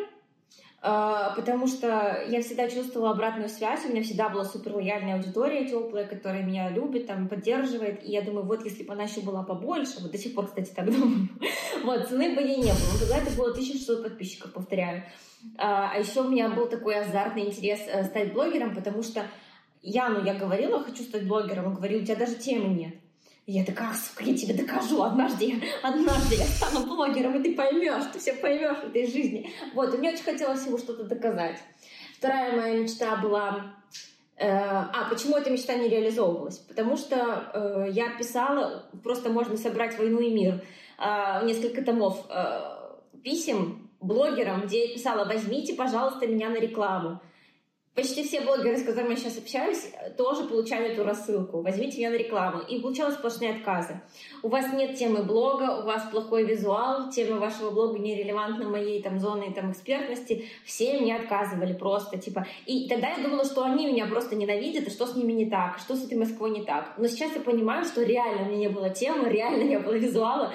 Но было какое-то дикое желание, но никто почему-то не мог рассмотреть этот бриллиант во мне, потому что, наверное, аккаунт был свой не упакован почему-то, потому что я SMM щик. Сапожник без сапог, да, такой? Ну, слушай, просто реально темы какой-то не было. Это был lifestyle. А lifestyle — это хорошо, когда ты миллионник, а не когда у тебя 1600 подписчиков. Ну, тогда я этого не очень понимала. Я думаю, Но ну, где-то в душе у тебя был миллион подписчиков в. В душе был миллион. Я и писала, что миллионы, да. Мои люди. Всем привет. Э, ну все, короче, э, все отказывали. Вторая мечта. У меня всегда были какие-то духовные поиски, но это у меня до сих пор, я вижу это у меня на всю жизнь. Я просто типа, кто я, что я, зачем я на этой планете, почему я родилась такое, а не другое и так далее. И мне было очень интересно. А в Москве я наткнулась на школу э, эзотерики Арканум. И там был набор на э, поток экстрасенсов. Я думаю, боже, это же просто идеально. Это вот просто э, сборище людей с такими же интересами, как я, которые не скажут, что я отлетевшая, больная какая-то там гадалька. А, понимают, что мне интересно, и они тоже это интересно, и мне очень надо к этим людям. Вот они вот, вот это мои люди. И третий интерес — с тех пор, как я развелась, я регулярно до сих пор получаю сообщения от девушек и девочек. Я рассталась с парнем, помоги пережить расставание, как с этим справиться. Я очень боялась насоветовать просто из головы, потому что это же был просто мой опыт. И я хотела получить образование психолога, э, чтобы, я думаю, ну вот я получу корочку и смогу спокойно советовать. Это потом я узнала, что первое, что узнают психологи, что нельзя советовать. А тогда вот я хотела быть психологом, чтобы со спокойной душой раздавать девочкам рекомендации, как справляться с разводом. Короче, три мечты. Я, в принципе, понимала, как их реализовать, э, но 30 тысяч. И тут, когда Ян уезжает, я вот что нахожу. Сразу этот арканум, который стоит 30 тысяч за модуль. Нахожу обучение на коучинг, которое стоит 15 тысяч за модуль, но первый взнос был 30 тысяч. И мне Рейра отвечает, я могу тебе взять э, на свой гид в честь миллиона подписчиков стоимость 30 тысяч. Вот такое совпадение. Вот у меня тридцатка, и три человека, вот три вот эти место, дают мне ответ «да», но только приходи. И я такая сижу, и я не могу выбрать, и меня просто разрывает. Я и на психолога хочу, ну, то бишь коуча, на, пере, на переквалификацию РУДН. И вот эту духовность хочу дать. Думаю, сейчас я в духовности все пойму, кто я, и дальше все пойдет. И блогером быть хочу. И начинаю думать, пойду в блогера, а какой я буду давать контент, если я еще не психолог и не коуч, и ничего. Пойду в духовность, разберусь, кто я. Но это как бы вообще экзистенциально, и что мне с этим делать? Пойду в психологию, а кому, кому я буду полезна, кому буду продавать, если у меня нет подписчиков, нет такой аудитории? Я металась, металась, металась, и в итоге, короче, во всех трех местах взяла рассрочки, вписалась во все три и внесла первый взнос. ну, короче, поделила эту тридцатку на десятки, потому что я не могла выбрать. И везде вписалась. Вот тот день, когда я везде вписалась, я была самым счастливым человеком на свете. Я почувствовала, что реализовались все мои мечты, которые у меня были в этот момент. А уже через неделю я почувствовала себя самым несчастным человеком, потому что надо было платить рассрочки, у меня нет работы, и нет квартиры, и мне страшно. И на этой энергии э, я устроилась на работу в рекламное агентство в Москве. Так, а получается, ты на этой энергии искала эту же эту работу, или тебе она как-то ну случайным образом пришла? Ты говоришь просто, ну, не могла найти работу. Каким образом-то у тебя она пришла? Ну, до этого, вот, э, до этого реально не получалось, не находила. То есть я же тоже что-то делала, что-то предпринимала, вот какие-то стратегии пилила за кого-то. Но как-то вот не складывалось. А когда, видимо, я реально поняла, зачем и сколько мне надо, жизнь дала возможность. Я пошла на собеседование в 12 Digital Capybara Agency, и меня угу. взяли на работу. В качестве креатора копирайтера. Интересно то, что а, ну, я просто раньше не знал о такой должности, ну, как креатора. Вот, это человек, который придумает что-то новое э, в агентстве, или в чем заключалась твоя обязанность? Ну, креативом занимается. Но креатив — это не совсем то, что все вкладывают в это понятие, поэтому это лучше Яна с этим вопросом вам подробнее ответит. Ну, короче, креативом какие-то нестандартные решения для брендов, можно так сказать. Ну, а основной, на самом деле, копирайтер, э, постинг Понял. писать. А, смотри, у тебя вот этот вот э, путь шел по, в, в SMM и SMM, а как ты пришла к тому, чтобы свои знания уже дальше продавать? То есть вот от э, этапа, что ты устроилась в Москву в SMM, до момента, когда твои знания уже каким-то образом другим людям нужны, а, как бы этот путь был достаточно быстрый или, или этот путь еще был там в несколько, в несколько заветвлений? Э, так, значит, получается, я устроилась на работу опять креатором в рекламное агентство, но уже параллельно с работой я стала еще обучаться в Аркануме, обучаться э, в РУДМ на коуча, и я вписалась в ГИФ, ко мне резко прискочило там 20 тысяч подписчиков. К слову, если вы начинающий блогер, никогда так не делайте, рост через ГИФ — это пагубно для статистики аккаунта, но тогда я об этом не знала при том, что я уже была СММщиком. В общем, про Гио я не знала, да, что это так может быть. Э, но, тем не менее, это был мой старт. Э, вот, ко мне пришло много людей, и я стала, э, просто я делилась с этими людьми тем, что со мной реально происходит. У меня была я тогда сама этого не осознавала, но сейчас это бы назвали сюжетная линия становления «Я блогер», типа как я развиваюсь в блогерской сфере, типа что я делаю, э, как я там пытаюсь двигать свой аккаунт. Была сюжетная линия «Я коуч», где я освещала то, как я обучаюсь в ФДН, э, что я узнаю, вот как бы как я умнею на глазах. Ну и то, как я обучаюсь в арканами, я тоже немножко подсвечивала. Э, то есть аккаунт развивался, люди проявляли интерес, и так как люди постоянно наблюдали за моим процессом становления личности, они в меня вовлекались, влюблялись, и они сами меня уже спрашивали, а, Марин, можно ли записаться к тебе на консультацию? Вот. И как только в моем обучении коучингу нам была дана команда «уже можно», все, вы уже достаточно классные коучи, чтобы брать людей, а, я сказала в блоге «беру первых людей на консультацию за отзыв». Вот так я начала консультировать людей за отзыв, потом за 500 рублей, потом за 1000 и так далее и тому подобное. В общем, вот так началась моя э, инста-карьера. А в какой-то момент, ну, то есть первое время я совмещала это с работой в офисе, а в какой-то момент желающих купить мою консультацию становилось все больше, но у меня не хватало часов в сутках, потому что я работала с 10 до 8 в офисе. И я могла брать только одного человека в день в 9 вечера. Ну, типа, я больше физически не успевала. И я поняла, что, блин, мне моя работа мешает зарабатывать. Это сколько твои консультации стоили? На тот период, когда я ушла в свободное плавание, 5 тысяч, но начинала я с 500 рублей. Угу. То есть потихонечку-потихонечку у тебя входящий спрос был, который э, как бы ты нигде свои консультации особо не полил, что ты их делаешь. Или наоборот, у тебя уже было как бы в блоге о том, что ты делаешь консультации, ну какой-то запрос. Нет, я рассказываю. Ну, я просто у меня, как я сейчас понимаю, ушел непрерывный прогрев, как это сейчас бы называли. Но тогда я это просто искренне делилась тем, что я прохожу обучение, мне интересно, мне нравится. Я получала какие-то новые знания, сразу же проносила их через призму своего мировоззрения и рассказывала это подписчикам. То есть, условно, вот нам рассказали про колесо баланса. Я первый раз про него услышала. И я рассказываю подписчикам не просто в тупую, итак, колесо баланса, а я рассказываю, слушайте, нам сегодня рассказали про колесо баланса, а ведь действительно, я заметила, что когда я занималась здоровьем, у меня деньги стали расти. Вот если вы спицы колеса баланса, подти... Э, баланса подтянуть, то оно начинает как-то вращаться, а раньше я этого не осознавала. И все такие, вау, инсайт, как интересно, а к тебе можно записаться на консультацию? Вот, как-то так. Угу. Интересно. А ты, получается, ну, в, эм, когда вела блог, ты вот эти все моменты э, отображала, отображала, а когда у тебя возрос количество подписчиков, что стало с твоим блогом? То есть ты начала более, ну, там, тщательно к нему относиться? Или, может быть, все осталось так есть? Или там, не знаю, охваты упали после Гива? Э, ну, после Гива сильно упали охваты, потому что когда у меня было 1600 подписчиков, у меня охват был стабильный 1000. Сейчас угу. у меня там что-то 25 или сколько тысяч подписчиков, у меня хватит 2000. Вот, чтобы вы понимали. Обидно. Очень больно, очень больно. Не параллельно, получается, э, глубоко росли. А у тебя, получается, после того гива а, а, реклама уже ну, в таком большом количестве не было? То есть она, ну... Да, не было. И это мой косяк. Была уже Тут более осмысленно. Да, да, да. То есть было бы разумнее, конечно, если бы я сейчас росла, возможно, я выбрала бы другой путь, хотя не факт. Мой тоже был классный по-своему. Я просто пошла по-другому. Но я э, много раз, и сейчас в том числе, забивала на продвижение, потому что я как-то постоянно делала это неправильно.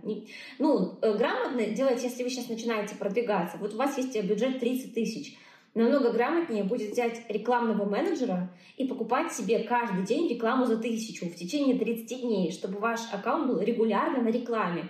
И количество подписок всегда превышало количество отписок. Я же купила разовую рекламу за тридцатку, ко мне сразу пришло много людей, Нормальная тема, что сразу же много потом отписалось, это всегда неизбежно. Когда идет отписки, надо, пере, надо перебивать этих подписчиков новыми, новой рекламой. Но у меня финансово не было возможности наверх той, тех отписок купить новую рекламу за тридцатку. Типа это все, что у меня тогда было. Я не могла купить снова столько.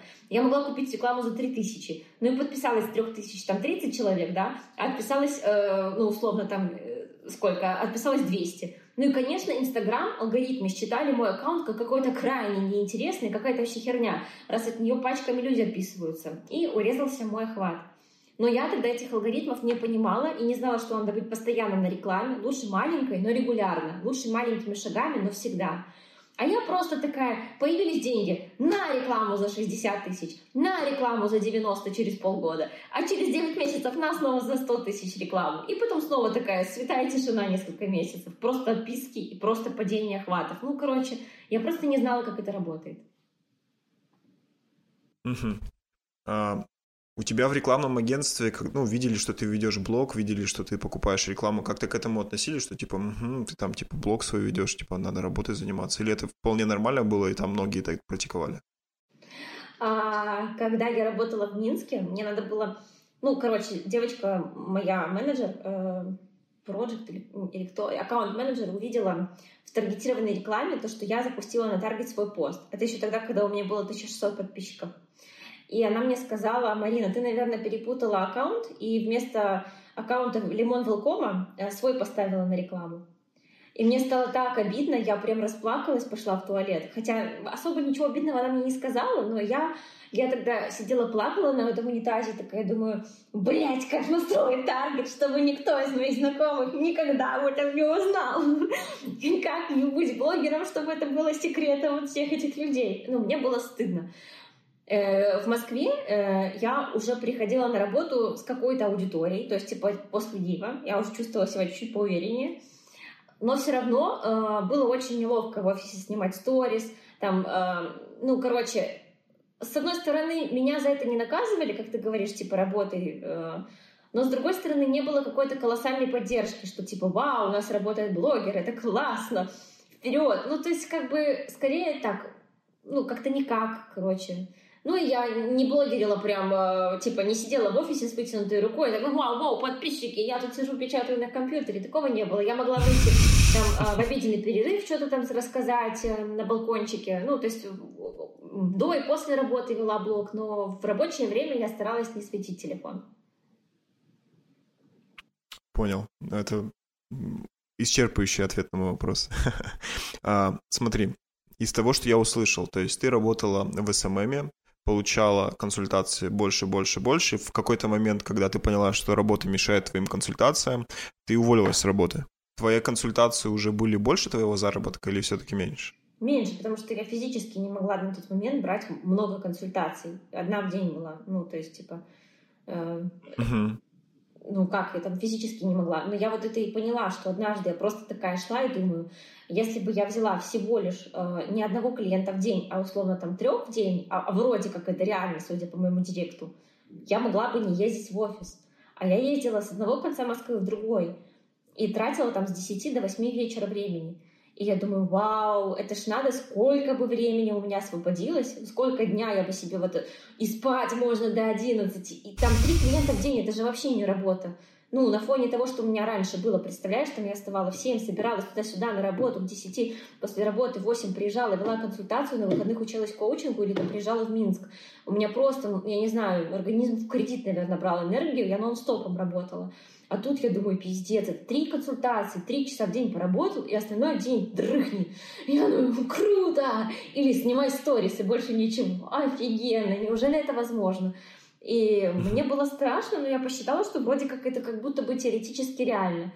И, и меня помогла сделать, принять решение встреча с Леной Хелифокси. Мы с ней гуляли, я поделилась этими мыслями. И она сказала, так если ты уволишься, ты начнешь зарабатывать не столько же. Ты начнешь зарабатывать намного больше.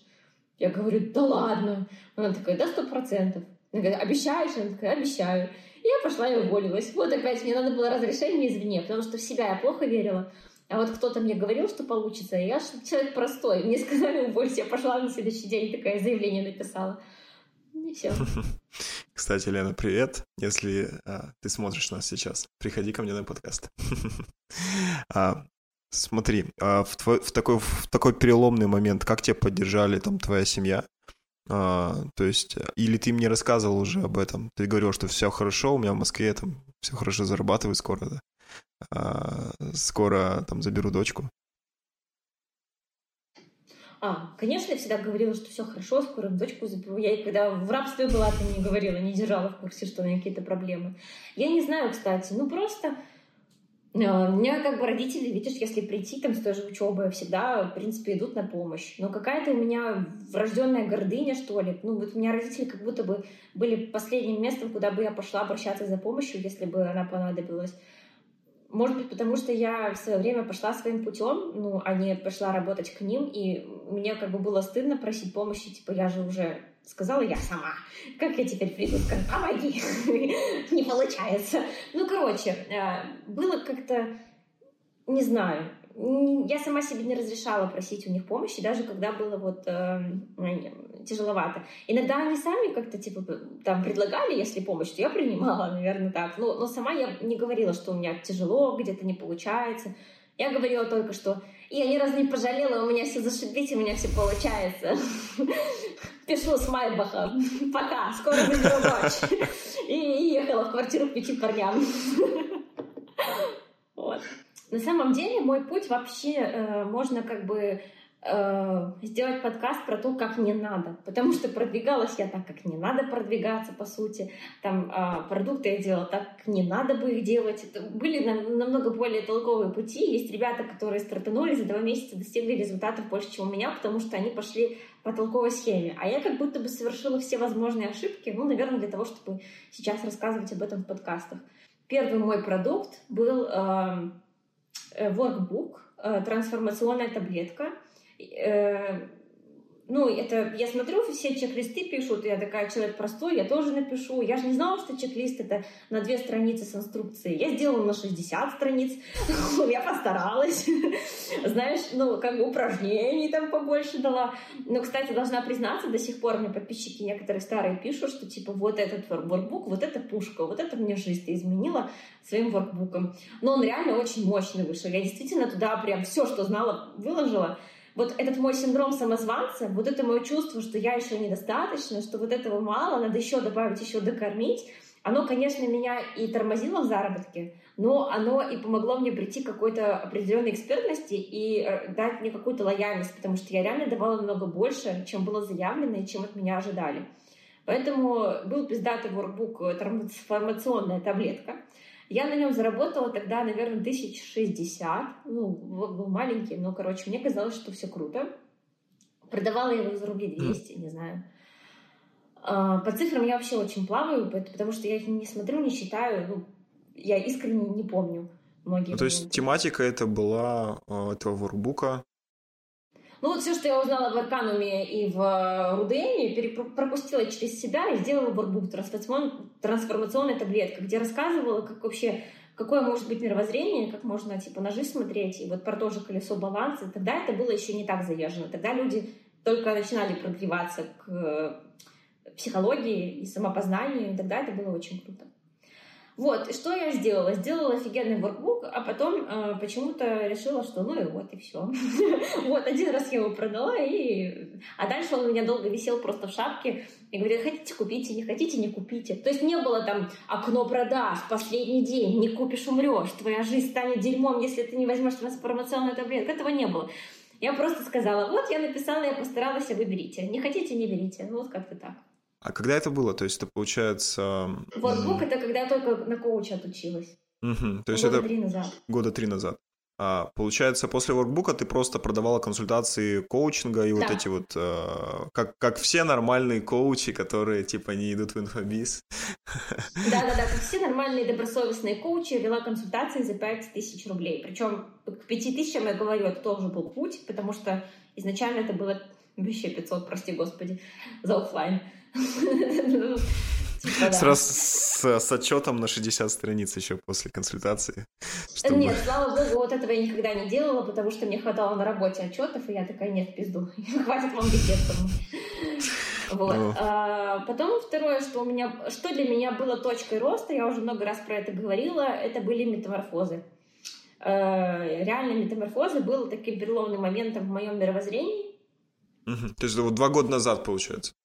Да, да, это два года назад, да. А, но э, метаморфозы меня очень сильно перепрошили э, за счет того, что я случайно залетела в десятку с випами. Вот. Случайно за дес... залетела в десятку с випами, это требует пояснения. Что значит случайно? А, я пошла на метаморфозы как блогер по бартеру за три поста в Инстаграм. Э, ага. Ну, это было У тебя там 20 тысяч подписчиков было тогда? Уже. Да, да. А я сказала, что подождите, дайте мне время, будет 30, и я реально потом какую-то рекламу купила, там было 30, то есть я все четко. Там надо было, по-моему, от 30 тысяч подписчиков. Э, я сделала три поста, пришла, э, и блогеры сидели, э, те, которые по бартеру, там, на галерке где-то. Ну, короче, не в первых рядах. Я сидела, слушала, думаю, вау, какие классные вещи говорит. Ну, то есть Петя меня, конечно, впечатлил. Мне было интересно, мне нравилось то, что я слышу. А потом было задание объединиться в десятки. Э, ну и, в общем, э, в зале я увидела Ибрагима и Настю Тропи, Uh-huh. А они блогеры тоже. Но они пришли на VIP-тариф. Они заплатили 100 тысяч тогда, как сейчас помню, за это. А мы были заочно знакомы, и такие, о, Марина, давай к нам. И все, вот. А все остальные ребята были, соответственно, ну, подтянулись из VIP-тарифа к Насте и Ибрагиму. Получается, были випы, випы и я, вот так. Угу. Это уже началась история, что все знают тебя уже с того момента, я так понимаю. А, ну, нет, история, что все знают меня, началась после марафона Рейры. Тоже э, расскажу быстро, как это получилось. Э, ни разу не пожалела об этом гифе. То есть сам по себе гиф на пустой аккаунт — это плохая идея. Но именно в моем случае это было хорошо. Потому что э, Рейра, когда взяла меня в гиф, она подписалась на меня и смотрела мой сторис. А в сторис я запостила, как же я мечтаю попасть в, э, в чат блогерские посиделки. И она была, добавила меня в этот телеграм-канал. Мгм. А я быстро воспользовалась возможностью и стала там э, всем отвечать, писать. Ну, то есть я там перезнакомилась со всеми. Вот все стали меня знать из этого чата блогерские посиделки, потому что я там проявляла активность. Мгм. Понял. Так, ну, а, этот вопрос давай зафиксируем. К, метаморф- к метаморфозам, ты говоришь, изменилось после них. Что случилось-то? Ну, то есть ты как-то по-другому к себе относиться стала? И... Или, или у тебя какие-то связи Я появились? просто офигела, что есть люди, которые мыслят так масштабно. Я же была вот э, в десятке с ребятами, которые зарабатывали кратно больше меня. Тогда они мне казались людьми с Олимпа. Это сейчас я, ну, когда делала послед- последний Storytel, вспомнила, кто это были, и подумала, блин, как незаметно я стала такой же, но просто сейчас как будто бы и не чувствуется. А тогда я думала, боже, ну какие ребята! Ну, то есть я была в шоке. И, и, в общем, что мне это дало? А, Например, у нас было задание провести день с десяткой, а, и ребята такие говорят, погода в Москве плохая, давайте съездим на этот день с десяткой в Сочи. И все. И я помню, что у меня тогда вот, э, ну, кто м, прорабатывается, так сказать, знает это ощущение, вот у меня хрустнул мозг, прям, ну, аж руки задрожали. Я типа не поняла, в смысле можно поехать в Сочи, потому что в Москве плохая погода. Ведь поехать в Сочи это взять няню, там, спланировать, оставить где-то ребенка, собрать чемоданы, запланировать отпуск, поехать в Сочи. Короче, как будто бы это очень сложная история. А они такие, погода плохая, поехали в Сочи, погода там нормальная. И я просто обалдела. Я тогда даже не смотрела, сколько стоят билеты в Сочи. Я просто типа себе не разрешала даже думать так. Понимаешь? Вот меня впечатлил масштаб их мышления, что они настолько легко относятся ну, к поездке в Сочи. Вот. И было много таких моментов, когда ребята давали друг другу обратную связь, и у меня просто, а что, так можно было? Вот. И в моем случае я говорила, что у меня запрос на заработок, я не знаю, как стать такой же, как и вы. Я беру за консультацию 5000 рублей, я не готова брать больше, я не чувствую, что даю ценности больше, чем на 5000, но я хочу больше зарабатывать, а больше часов в сутках у меня нет, у меня вот сколько позволяет время, столько людей записано. И я не знаю, типа, как вырасти в доходе. Все, я в потолке, я не понимаю. И они такие, знаешь, типа, так, а, ну ладно, типа, не можешь взять больше, э, чем 5 тысяч, так возьми за раз больше людей, чем одного. Я такая, в смысле? И вот, э, кто был в БЭМе, там, у Осипова, знает, что там есть такие мастер-майнды, где люди собираются, обсуждают свои запросы, и я вот придумала блогерские мастер-майнды. Я просто тогда решила собрать людей, собрала 10 человек за 4 тысячи, вот, э, мы порешали запросики, я думаю, вот, я в ту же единицу времени, по сути, что консультации, заработала 40 тысяч, а не 5. И, но это было сильное сознание. Я сразу такая выхожу, думаю, так можно было. И все, теперь можно месяц не работать. Я только один мастер-майнд провела и заработала как за месяц. Да как это вообще возможно? Ну, в смысле? А я думаю, а можно же сделать два в месяц. А можно сделать раз в неделю. Вау! И вроде же, ну, типа, получается, ты работаешь всего один раз в неделю, а зарабатываешь кратно больше. И, а можно же брать не 4 тысячи человек, а 5. Ну, короче, потом каждый раз меня просто инсайтило, и я офигела, что насколько легко могут зарабатываться кратно больше Огонь. денег. Слушай, а вот если вернуться к метаморфозам, тебе больше само окружение там поменяло, ну, какие-то твои там инсайты дала, либо вот сама программа, которая там была? А зачем это разделять? Я ну, не знаю, типа и то, и другое было мощно. Мне нравится то, что говорит Осипов. А, ну, э, мне не всегда пон- близок его подход, э, и то, что, ну, не все близко на 100%, что он делает. Но сами меты мне тогда очень помогли. И я бы не разделяла, ну, зачем делить? Это как человека брать. Тебе больше нравятся ее волосы или ее глаза. Типа, мне нравится человек, она симпатичная. Ну, я считаю, окружение — это большая фишка метаморфоз. На Петю сходятся люди с хорошим заработком. И туда можно идти вот хотя бы ради окружения, если не нравится сам Петя. И не только про Петю речь, а в принципе на курсы блогеров те же. Я на своем курсе учу ребят, говорю типа, что вы мои уроки смотрите? Уроки это похуй. Вот самое главное, что вы в чат попали. Напишите про себя, расскажите, проявитесь. Мы растем через людей. Вот, вот ваша золотая жила. Вам не знания нужны, знания у вас нормально. Вы разговаривать умеете, ходить умеете, все. Вам нужны люди, знакомьтесь. Поэтому я бы не разделяла просто. Достойный, мне кажется, ответ. А, Смотри, я на самом деле о тебе, ну, а как, как о человеке. А, много раз где-то вот ты мелькала, но я как бы не, ну, не сильно обращал внимания, не подписывался на тебя. А на тебя я подписался с момента, когда увидел как раз на метаморфозах, точнее на продажнике к метаморфозах, где ты где была а, Маша Афонина, и ты, и вы вместе сидели в маленьком кабинетике вместе с Петром, вот, и, и, и плакали под конец, и когда все обнимались, это было очень мило. Марина Нелипович. Я тебе гарантирую, у тебя сегодня будет отличный э, вечер. Свидание, и вообще все будет зашибись. Что? Извините, я быстренько настрою. Я же в камеру, да? Ты, ну расскажи мне, что ты плачешь. Давай, ты моя хорошая. Э, напишите кто-нибудь в комментариях, а, если вы тоже видели этот эфир, потому что там смотрело, по-моему, около трех тысяч человек, но это было настолько душевно, что как бы очень-очень э, сильно. Да, э, к тому, что э, я, если честно, сам никогда не проходил ну, э, бизнес-молодость, как бы не был на, на метаморфозах, но я, у меня есть такая а, особенность, я коллекционирую прямые эфиры и вебинары. То есть я все крупные вебинары обычно себе сохраняю. У меня, кстати, все еще этот эфир есть а, сохранен. И когда готовлюсь к каким-то большим эфирам, пересматриваю, ну, беру вот эти моменты.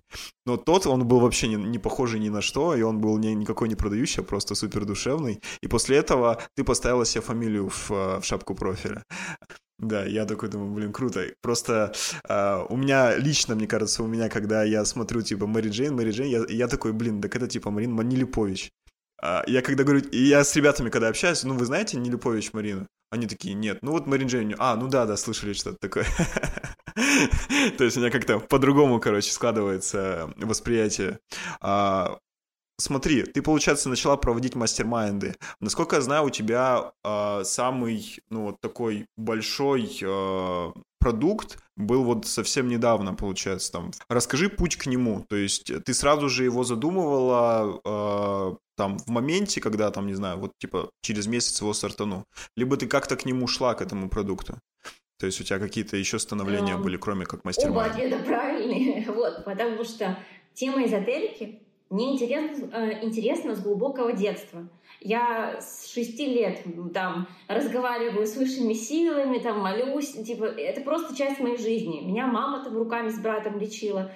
Папа рассказывал, что коллега видел НЛО. И вот эта тема мистики, там, эзотерики, она просто всегда была частью меня. И я думала, что так у всех и каждого. И нет такого, что сейчас стало модно про эзотерику, сделаю-ка я тоже про это продукт. Типа нет, это всегда было со мной. Эта мода закончится, оно со мной, скорее всего, останется.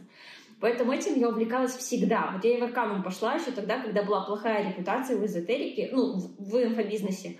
Меня не хотели брать из этого на рекламу и говорили, фу, гадалка. Типа, мы Таро не берем, это все чернь какая-то. Э, то есть мне это было интересно еще тогда. Поэтому можно сказать, что к, этому, к продукту энергии денег я шла всю жизнь, ну, на основании этого. А, но в то же время я его сделала реально, можно сказать, за месяц, потому что а, после мастер-майндов у меня, правда, был курс «Инстамагия». Uh-huh. А, я запускала его с Димой Артемьевым, он меня продюсировал. Вот. А, это мой бывший молодой человек. А, мы запускали курс «Инстамагия», и а, что, получается, было... Почему «Инстамагия»?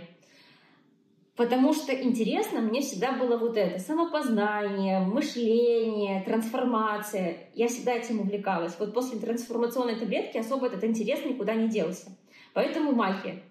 А инста, потому что Но я не понимала, как сделать продукт по мышлению, просто его продавать. Это какая-то мягкая штука, никому не объяснишь, кому это нужно. Uh-huh. Я понятия не имела, кому, как я донесу ценность вообще вот этой э, ну, магии, да. Э, поэтому я решила, а, а еще я разбираюсь в Инстаграме, и ко мне очень часто приходят на наставничество коучи разные, спрашивают, Марин, ты меня, короче, коучить не надо, я сама коуч. Ты мне расскажи, как в этом Инстаграме вашем продавать. Поэтому я думаю, этот опыт у меня тоже есть. Я сделаю продукт, в котором, в котором я раскрою и как вести Инстаграм, и как вот поменять мышление. Два в одном. Инстамагия. Я запустила инстамагию три раза. Вот. А, и какая была проблема в продукте? Отзывы прекрасные, реально вообще. Все, кто прошел, там писаются. Люди до сих пор общаются. Продукт крутой. У меня все продукты классные. Это я говорю объективно. Вот. Но, как я сама потом поняла, все-таки я сделала какое-то вот это два в одном, и получилось так, что людям нравится этот курс либо за первую часть, либо за вторую. Наверное, наверное правильнее сделать все-таки отдельно курс про инсту и отдельно курс про магию, чтобы люди не путались. Потому что есть ребята, у которых вот прям я продажник, у меня есть запрос, как продавать в Инстаграме. Мне вот эта твоя магия по одному месту, скажи мне нормально, как посты писать.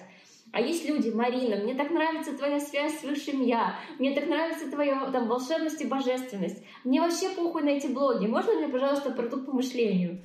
И в итоге я их всех гнала в инстамагию, и они были как будто бы довольны наполовину. Ну, ты понял, да? Типа, а я, я прям даже говорила, так, вот ты покупай, смотри, с этого модуля, а ты покупай, смотри, до этого модуля. Но это как будто бы немножко странно. Ну, возможно, я сама это придумала, что это была какая-то проблема в этом. Но потом... Э, ну, слушай, ты же по факту в этом продукту как бы, ну, как бы себя транслировал. Да, Тебе да, же это все сочетается, деле, как бы. Возможно, проблема была только в моей голове. Может быть, я сама, типа, решила почему-то, что все, закончился цикл инстамагии. Знаешь, у меня еще есть такая штука, что знание это ну, я быстро расту, я постоянно учусь, знания постоянно обновляются, и мне все время кажется, что я когда записываю курс, я выкладываюсь прям вот, ну, выворачиваю себя наружу. Но вот я его продала, и потом я такая думаю, блин, а теперь я бы записала еще круче. Ну и мне хочется переписывать эти курсы, типа, мне не хочется старые продавать. Э, просто, ну, видимо, такая моя вот какая-то черта. Не знаю, она мне не очень помогает, потому что я постоянно новые продукты пилю. Но ну, я не знаю. Короче, мне кажется, информация сейчас очень быстрая, она очень сильно обновляется, и хочется делать новое. Поэтому инстамагия закончилась, хотя люди были довольны, то есть у меня не было негативных отзывов, и те, кто прошел, я думаю, подтвердят. Потом случился вот этот разбор у Осипова, где ты меня увидел. И после этого разбора Осипова меня перещелкнуло. Э, благодаря вот этому разбору в том числе родился продукт «Энергия денег». Сейчас э, объясню почему. Потому что э, я зарабатывала в этот момент наставничеством основные деньги. И у меня наставничество стоит 150 тысяч личное, групповое 70. Ну, групповое я давно не собирала, только сейчас делала. А, значит, э, и что, короче, по наставничеству? Я поняла, что э, я, мне комфортно брать человек 5 на наставничество, максимум. Когда я беру больше, ну, у меня как будто бы энергии не хватает, потому что я слишком Расфокус, да, такой уже был. Ну, вроде как мне все говорят, ты просто неправильно выстраиваешь коммуникацию, тебе надо ставить там границы, я там вам пишу с 12 до часу, тебе надо вот это и это, и тогда все будет хорошо, ты сможешь брать 40 человек на наставничество. А я тогда, типа, ну, не знаю, это какие-то, получается, я чувствую себя проституткой. Мне хочется глубокие отношения с пятью людьми, а не вот эти потрохушки сорока. И мне, мне просто самой лично некомфортно брать в свое поле больше, чем вот эти пять человек на личное ведение. Мне вообще комфортно, когда три, мне заебись. Но при этом заработок, вот эти вот, э, сколько там, 150 умножить на 3, сколько это будет? Э, вот этот заработок, он не очень, не камильфо. И я поняла, что как будто бы это какой-то тупик, потому что больше людей я брать не могу, ну, я не хочу, мне, мне свободу это ограничивает, когда много людей у меня учатся на моем личном попечительстве. А денег-то я хочу больше. Ну, как и все нормальные люди. Типа, у меня же есть амбиции, я же хочу чего-то там дальше. И вообще я хочу на массы вещать. Но при этом я не готова брать больше пяти людей. И я поняла, что надо делать продукт снова, надо курс записывать. После того, как был этот жесткий разбор, он меня подкосил, и я просто, во-первых, месяц я спала, ну просто я была в спячке. Реально, я приходила, отводила ребенка в сад, шла к своему парню Диме, ложилась, и с часу до пяти я могла просто спать, потому что у меня организм вот так вот перепроживал всю эту перестройку после Пети. Ну, я просто чувствительная натура, я, знаешь, у меня инсайт, я пошла блеванула, у меня это нормальное явление. И после Пети я спала очень много. Я помню, что ты там обещала выкладывать посты каждый день с отчетами, и было три поста вроде бы, да. и после этого они закончились. То есть в этот момент ты как бы... Не-не-не, я обещала писать в Телеграме, и эти отчеты длились ровно месяц. Ровно месяц, вот этот, который я отсыпалась и пыталась переосмыслить свою жизнь, я все честно вела, и в Телеге а, все в есть. Телеграме, окей. Я, я искал просто, где их читать, но я не нашел. Да, У меня они были как бы три... В Телеге есть. И я писала, и с Петей была на связи, он мне тоже отвечал. Месяц было так. А потом, вот тоже, видимо, на фоне того, что я сильно ментально пере... перестроилась, я заболела короной. И я так и написала э, своему куратору и Пете, я заболела короной, я сейчас, простите, у меня тут 39 температура, вообще сейчас не до этого. Э, ну, куратор мне сказал, да, конечно, поправляйся и вернешься на связь. И вот больше я не писала эти посты. Я, кстати, не помню, сказала ли я это лично Пете, либо у меня не хватило смелости, либо я написала это просто в телеграм-канале. А, но э, смысл такой, что а, я чувствовала себя очень сильно в рамках, когда мне надо было каждый день отчитываться за свою жизнь, а она каждый день не менялась, оно как будто бы сначала внутри перестраивалось долго, а потом вот снаружи как-то что-то менялось от этого. Э, я считаю, что тот эфир реально меня очень сильно вывел на другую стезю. Во-первых, когда я болела короной, у меня было время осознать, что все, что я делаю, когда у меня есть возможность нихуя не делать, вот я болею короной, я лежу в квартире, да, и у меня забрали ребенка, типа родители. Э, э, то есть все, вот, не надо зарабатывать деньги, потому что я уже все, в квартире сижу. Вот ничего не надо. Что я делаю? Я целыми днями смотрю всякие видео про э, New Age, 5G измерения, Вселенная сейчас развалится, там, как переисполниться и получить христосознание. Вот, вот я это смотрю сутками. И я думаю, блин, видимо, моя зона интереса все-таки какая-то такая духовность, и мне это очень интересно, раз я это смотрю, когда у меня температура под 40, и больше ничего не надо делать. Так может быть, мне сделать какой-то продукт, где я поделюсь этим, и я придумала сделать энергию денег. Потому что я поняла, что это вот моя зона естественного интереса. Это тот продукт, который я хочу сделать. Просто даже если никто не купит, для себя запишу. Это как такой видеодневник того, к чему, каким там осознанием я пришла к своим годам. А, вот, так что... И, То есть ты в этом продукте э, свой опыт как бы сконцентрировала? Да, уже да, пройден. я все вот это вот рассказала. Типа, ну, типа, я как будто бы вывела методологию того, как я сама добиваюсь результата, как мое мировоззрение меняется, как вот это чувство самоценности позволяет поднимать заработок. Ну, вот, вот как, как прорабатываются какие-то моменты внутри, и внешняя картинка перестраивается. Я сделала про это просто курс, и говорю, я его как для себя писала. Uh-huh. Просто чтобы вот я сама поняла, как это случилось.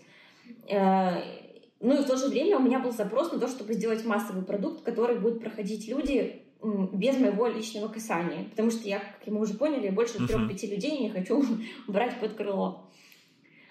Так что вот, э, почему я не писала отчеты каждый день? Потому что э, отчеты к концу месяца стали на отъебись. У меня объективно каждый день не происходили новые события. Ну. Каждый день была какая-то рутина. Ну, она чуть-чуть трансформировалась, но не то чтобы вау. И я просто копипастила предыдущее сообщение, меняла дату. И я думаю, ну тогда зачем? И когда что-то изменится, я обязательно расскажу. И как бы в этом, я считаю, слово я сдержала. У меня реально много изменилось. Смотри, у меня после этого разбора появился продукт. Я реально пробила свой финансовый потолок ну, с этим продуктом. Я сейчас иду, ну, опять дальше. То есть я действительно хорошо продвинулась, и я благодарна Пете, если он смотрит, я действительно много получила. Но э, развиваться под присмотром я чувствовала себя рыбкой в аквариуме, за которой все смотрят, и такие, ну давай, удиви нас на сегодня, что было вчера, что сегодня, что изменилось. И я такая, да, блядь, дайте мне немножко свободы, я все сделаю, дайте мне время просто чуть-чуть, чуть-чуть подумать, и я все, я выстрелю, все, все будет в моем темпе. Но только хватит на меня смотреть, я не хочу писать этот разбор, чтобы вы все читали. Вот как-то вот так. Мне кажется, э, я назову этот выпуск э, «Дайте мне, дайте мне немножко свободы, и я переверну, я переверну мир». Это, мне кажется, очень крутое название будет. Я даже вот его запишу. Вот. А... Но, но я же говорю, если э, подытожить, что мне дал этот разбор, да, я посмотрела, я поняла, что с текущей э, моделью мышления там, и моделью заработка я не смогу пробить свой потолок. Надо что-то менять. И вот это осознание, это было самым таким большим щелчком. И я же реально изменила. Слушай, ну я, насколько э, я видел этот эфир, я, меня прямо, знаешь, пазлы складываются из того, что у тебя происходило в жизни, о чем ты сейчас рассказываешь. То есть я прям кайф, кайфую от этого нашего разговора. А у меня, знаешь, какой еще вопрос? А, вот ты, получается, в свой путь вот э, в мире, ну, инфобиза, назовем это так все равно, а, вела, то есть самостоятельно. А скажи, кто на тебя сильно повлиял? То есть я услышал, что на тебя сильно повлияла десятка, сам Петя. А, я, насколько знаю, ты очень тесно общаешься там с Машей Афониной. А, и еще, я думаю, у тебя очень много людей в твоем окружении, которые, ну, и наблюдая за их примером, и, может быть, они как-то тебе подсказывали, а, ты росла. Может быть, этих людей назовешь, ну, может быть, не так подробно, как мы до этого обсуждали это метаморфозы, но вот каких-то из этих людей а, ну, как бы уточни эти, эти имена, очень интересно. Давай, так, э, насчет Маши Афониной это вин-вин, потому что изначально я на нее сильно повлияла, а потом она на меня. Э, я с Машей Афониной... То есть вы давно, давно уже общаетесь, получается? Э, смотри, давай, ну, тоже расскажу эту историю. Я была на Бали, и мне пишет на Бали девушка какая-то э, с маленьким ребенком. Марина, как ты решилась приехать с Серафимой на Бали? Я такая, просто взяла и решилась. Ответила просто, типа, надхибись. А она такая, через какое-то время эта девушка мне пишет. А, она говорит, ну как бы страшно, типа не справиться. И я так, мир поможет. Ну, просто типа на ходу ответила и пошла дальше. Через какое-то время эта же девушка мне пишет, Марин, я приехала на Бали с ребенком, потому что ты сказала, мир поможет. Давай встретимся. И вообще, на самом деле, я не очень люблю встречаться с кем Я вообще закрытая. Ну, кажется, что я супер открытая душа, а я вот, вот на самом деле мало кого к себе пускаю. И, и тут, если бы я не почувствовала себя ответственной за ее приезд, как будто бы я ее просто, ну, надоумила приехать, я бы, вероятно, и не встретилась с ней. Но тут я подумала, блин, как бы она еще и с ребенком сюда притащилась, надо бы увидеться. И я пошла на эту встречу. И я не очень охотно туда пошла, потому что я не очень люблю общаться с мамочками. Я избегаю разговоров там про, про детей, болезни, прививки, памперсы и прочее. Ну, не нравится, не моя зона интересов. Вот. Но я встретилась с ней, и я выдохнула, потому что оказалось, что она адекватная. И мы разговаривали про запуски, про блогеров, про работу. А на Бали мне этого не хватало. На Бали все говорят только, ну, преисполненные, там все медитируют. И мне очень классно было. Это был как такой свежий глоток. И, и мы вообще не поговорили про детей. Это было для меня классно. Я думаю, вау, какая она, оказывается, клевая, потому что она не говорит про детей. Вот. И плюс я поняла, что она в запусках что-то понимает, а я тогда слово «запуски» не знала. То есть я их делала в тот момент. Я уже запускала воркбук, волшебные таблетки, там, но я не знала, что я делаю. Просто вот как получается, так и делаю. А, я э, была впечатлена, и поэтому я написала в своем телеграм-канале, познакомилась с прикольной девушкой на Бали. Кстати, вот она какой-то телеграм-канал ведет, э, и там запуски разбирает. А на меня уже были подписаны, как мы уже поняли, из блогерских посиделок блогеры. И Рейра, и, и Митрошина вроде когда-то меня читала, не знаю, сколько сейчас. Ну, короче, Нелли точно, Армани есть. Ну, у меня вот есть, сидят эти блогеры в телеге, uh-huh. да, по крайней мере, раньше. Может, сейчас я их заебала. вот. Но и тогда они перешли на эту Машу запуски, и сама Мари в своих постах пишет, я познакомилась с Мари Джей и проснулась популярной, потому что э, на нее перебежали, подписались заинтересованные целевые люди. Ну, вот эта вот тусовка инфобизнеса перебежала через меня к ней. А, ну, на кого они бы не побежали, они увидели, что, о, кто-то что-то прикольное разобрал, что мы здесь все делаем, давайте посмотрим. Вот, и начался ее колоссальный рост уже после этого. Поэтому Маша неоднократно меня рекламировала на своих курсах, там рассказывала, что я классный блогер. Не потому, что я думаю классный блогер, а потому, что у нее было чувство благодарности, что я была первым таким э, входом в тусовку. Э, точка касаний с, с блогерами для нее.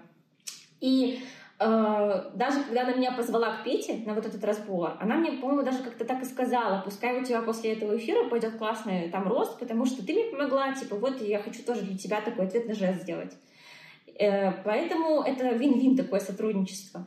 При этом сказать, что она моя близкая подруга, я не могу. Мы с ней действительно там, э, я к ней гости два раза ездила, и там мы общаемся. Э, потому что у меня нет подруг. Я такой человек, у меня единственный друг всегда это мой парень, там, либо моя работа, либо моя дочка. Ну, это моя зона роста. У меня вообще, в принципе, мало друзей.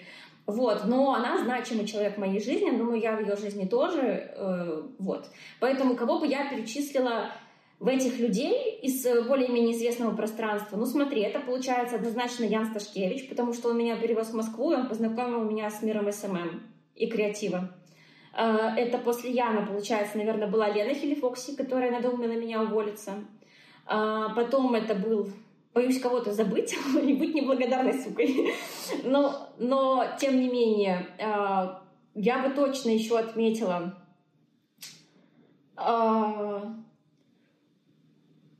так, так, так. Ты мне с, кем, потом, с кем я запускаю? Ты мне потом после выпуска скинешь, просто кому бы я и вот эти фамилии, я их буду все сюда вставлять. Так, э, просто говорю, боюсь кого-то упустить, и меня это дезориентирует. Потом э, Дима Артемьев, точно, это мой бывший парень, и э, потому что с ним я делала первый такой качественный э, запуск курса через вебинар, через всю эту хуйню. До этого я делала это, как бы, знаешь, вот и тут такая, ай да продам, продаю. Не купили, ну и ладно. А с ним мы делали полноценный запуск инстамагии. Я впервые увидела, что можно там собирать людей, гнать в телегу, прогревать, дать ссылку на веб, они пришли, воу-воу, там продающая презентация. Я всю эту схему не знала. До его он мне это как бы показал, и он продюсировал проект, поэтому плюс он меня научил продавать. Он достаточно агрессивно продает, но все равно какие-то фишки я у него переняла точно, и ну, я считаю, у него большой вклад э, в становление меня как блогера. И Дина Перу. Дина Перу поспособствовала моему пробиванию потолка в миллион э, на запуске курса. Дина Перу, да. Дина Перу приходила ко мне на личное наставничество. Я вообще не поняла, что она пришла, потому что она уже на тот период была автором бестселлера, все дофига сама знала, классная и умная, и как будто бы это были просто такие поболтать эфиры, но она говорила, что ей было очень полезно. А, а потом а, она сказала, Марина, я еду в Москву на премию «Женщина года», я там номинант, э, главной женщины, точнее, главной женщины. Я бы хотела тебя взять с собой на эту премию, там билет на нее 360 штукарей, но тебя беру как гостя. И я такая, ну, ни слова больше, я готова.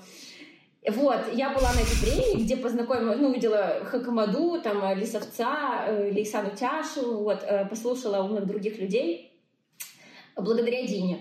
Так мы с ней сдружились. Ну, тоже, я же говорю, у меня нет таких друзей, чтобы постоянно о чем-то общаться, но по делу было интересно. И потом, когда у меня шел этот запуск, Дина мне просто позвонила и такая, слушай, вижу, что запуск делаешь. Хочется сказать тебе, как сделать схему какую. И просто такая воронку мне подсказала, и я ее применила и пробила свой э, личный э, вот рекорд на запуске инстамагии. Плюс она мне дала своих специалистов, потрясающих продажников, проекта, э, таргетолога, кого-то там еще.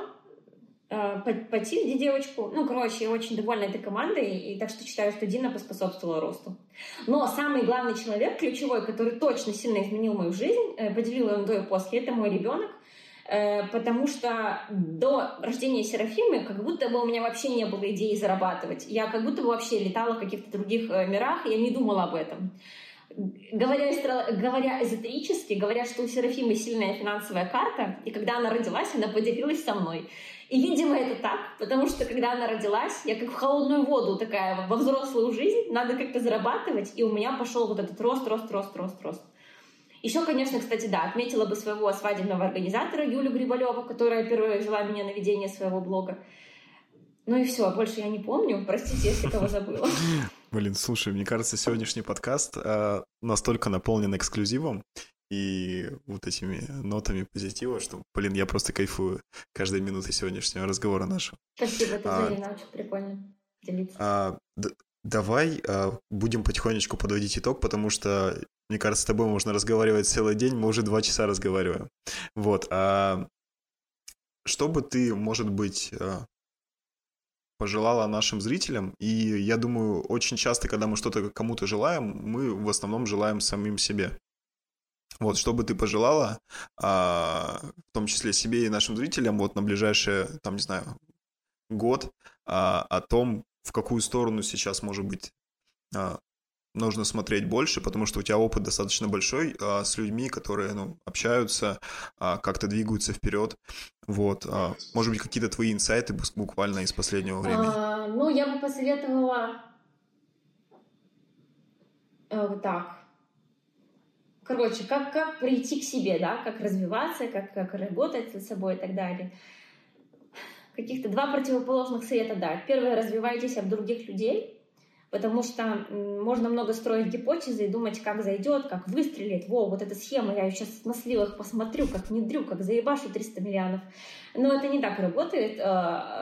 Поэтому, потому что в инфобизнесе, как в сексе, надо получать обратную связь от своей аудитории. Делайте запуск и смотрите, здесь зашло, здесь не зашло, здесь можно было пальчиком свать добавить. Ну, короче, реально на самом деле это так. у каждого блогера, если честно, по моим наблюдениям, разные какие-то схемы заходят, разные воронки. Не надо пытаться просто вслепую кого-то повторять. Надо тестировать на своей аудитории и смотреть, что для меня комфортно и людям полезно, и вот это все как-то вместе такой икигай, блин. Короче, вот, вот работает э, в комбинации.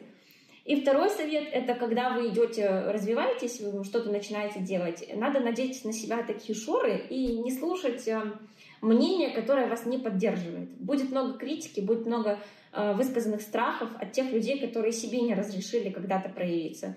И очень важно в какой-то момент изолировать себя от них. Вот э, я поехала в Москву, я здесь никого не знала, и мне это очень помогло. В Минске я бы не смогла, потому что было очень много полезной, ну, в скобочках, поддерживающей обратной связи от других людей, которые как бы желали добра тем самым не стопорили. А в Москве всем на меня было похуй, и поэтому я могла делать, что хочу. И это мне помогло.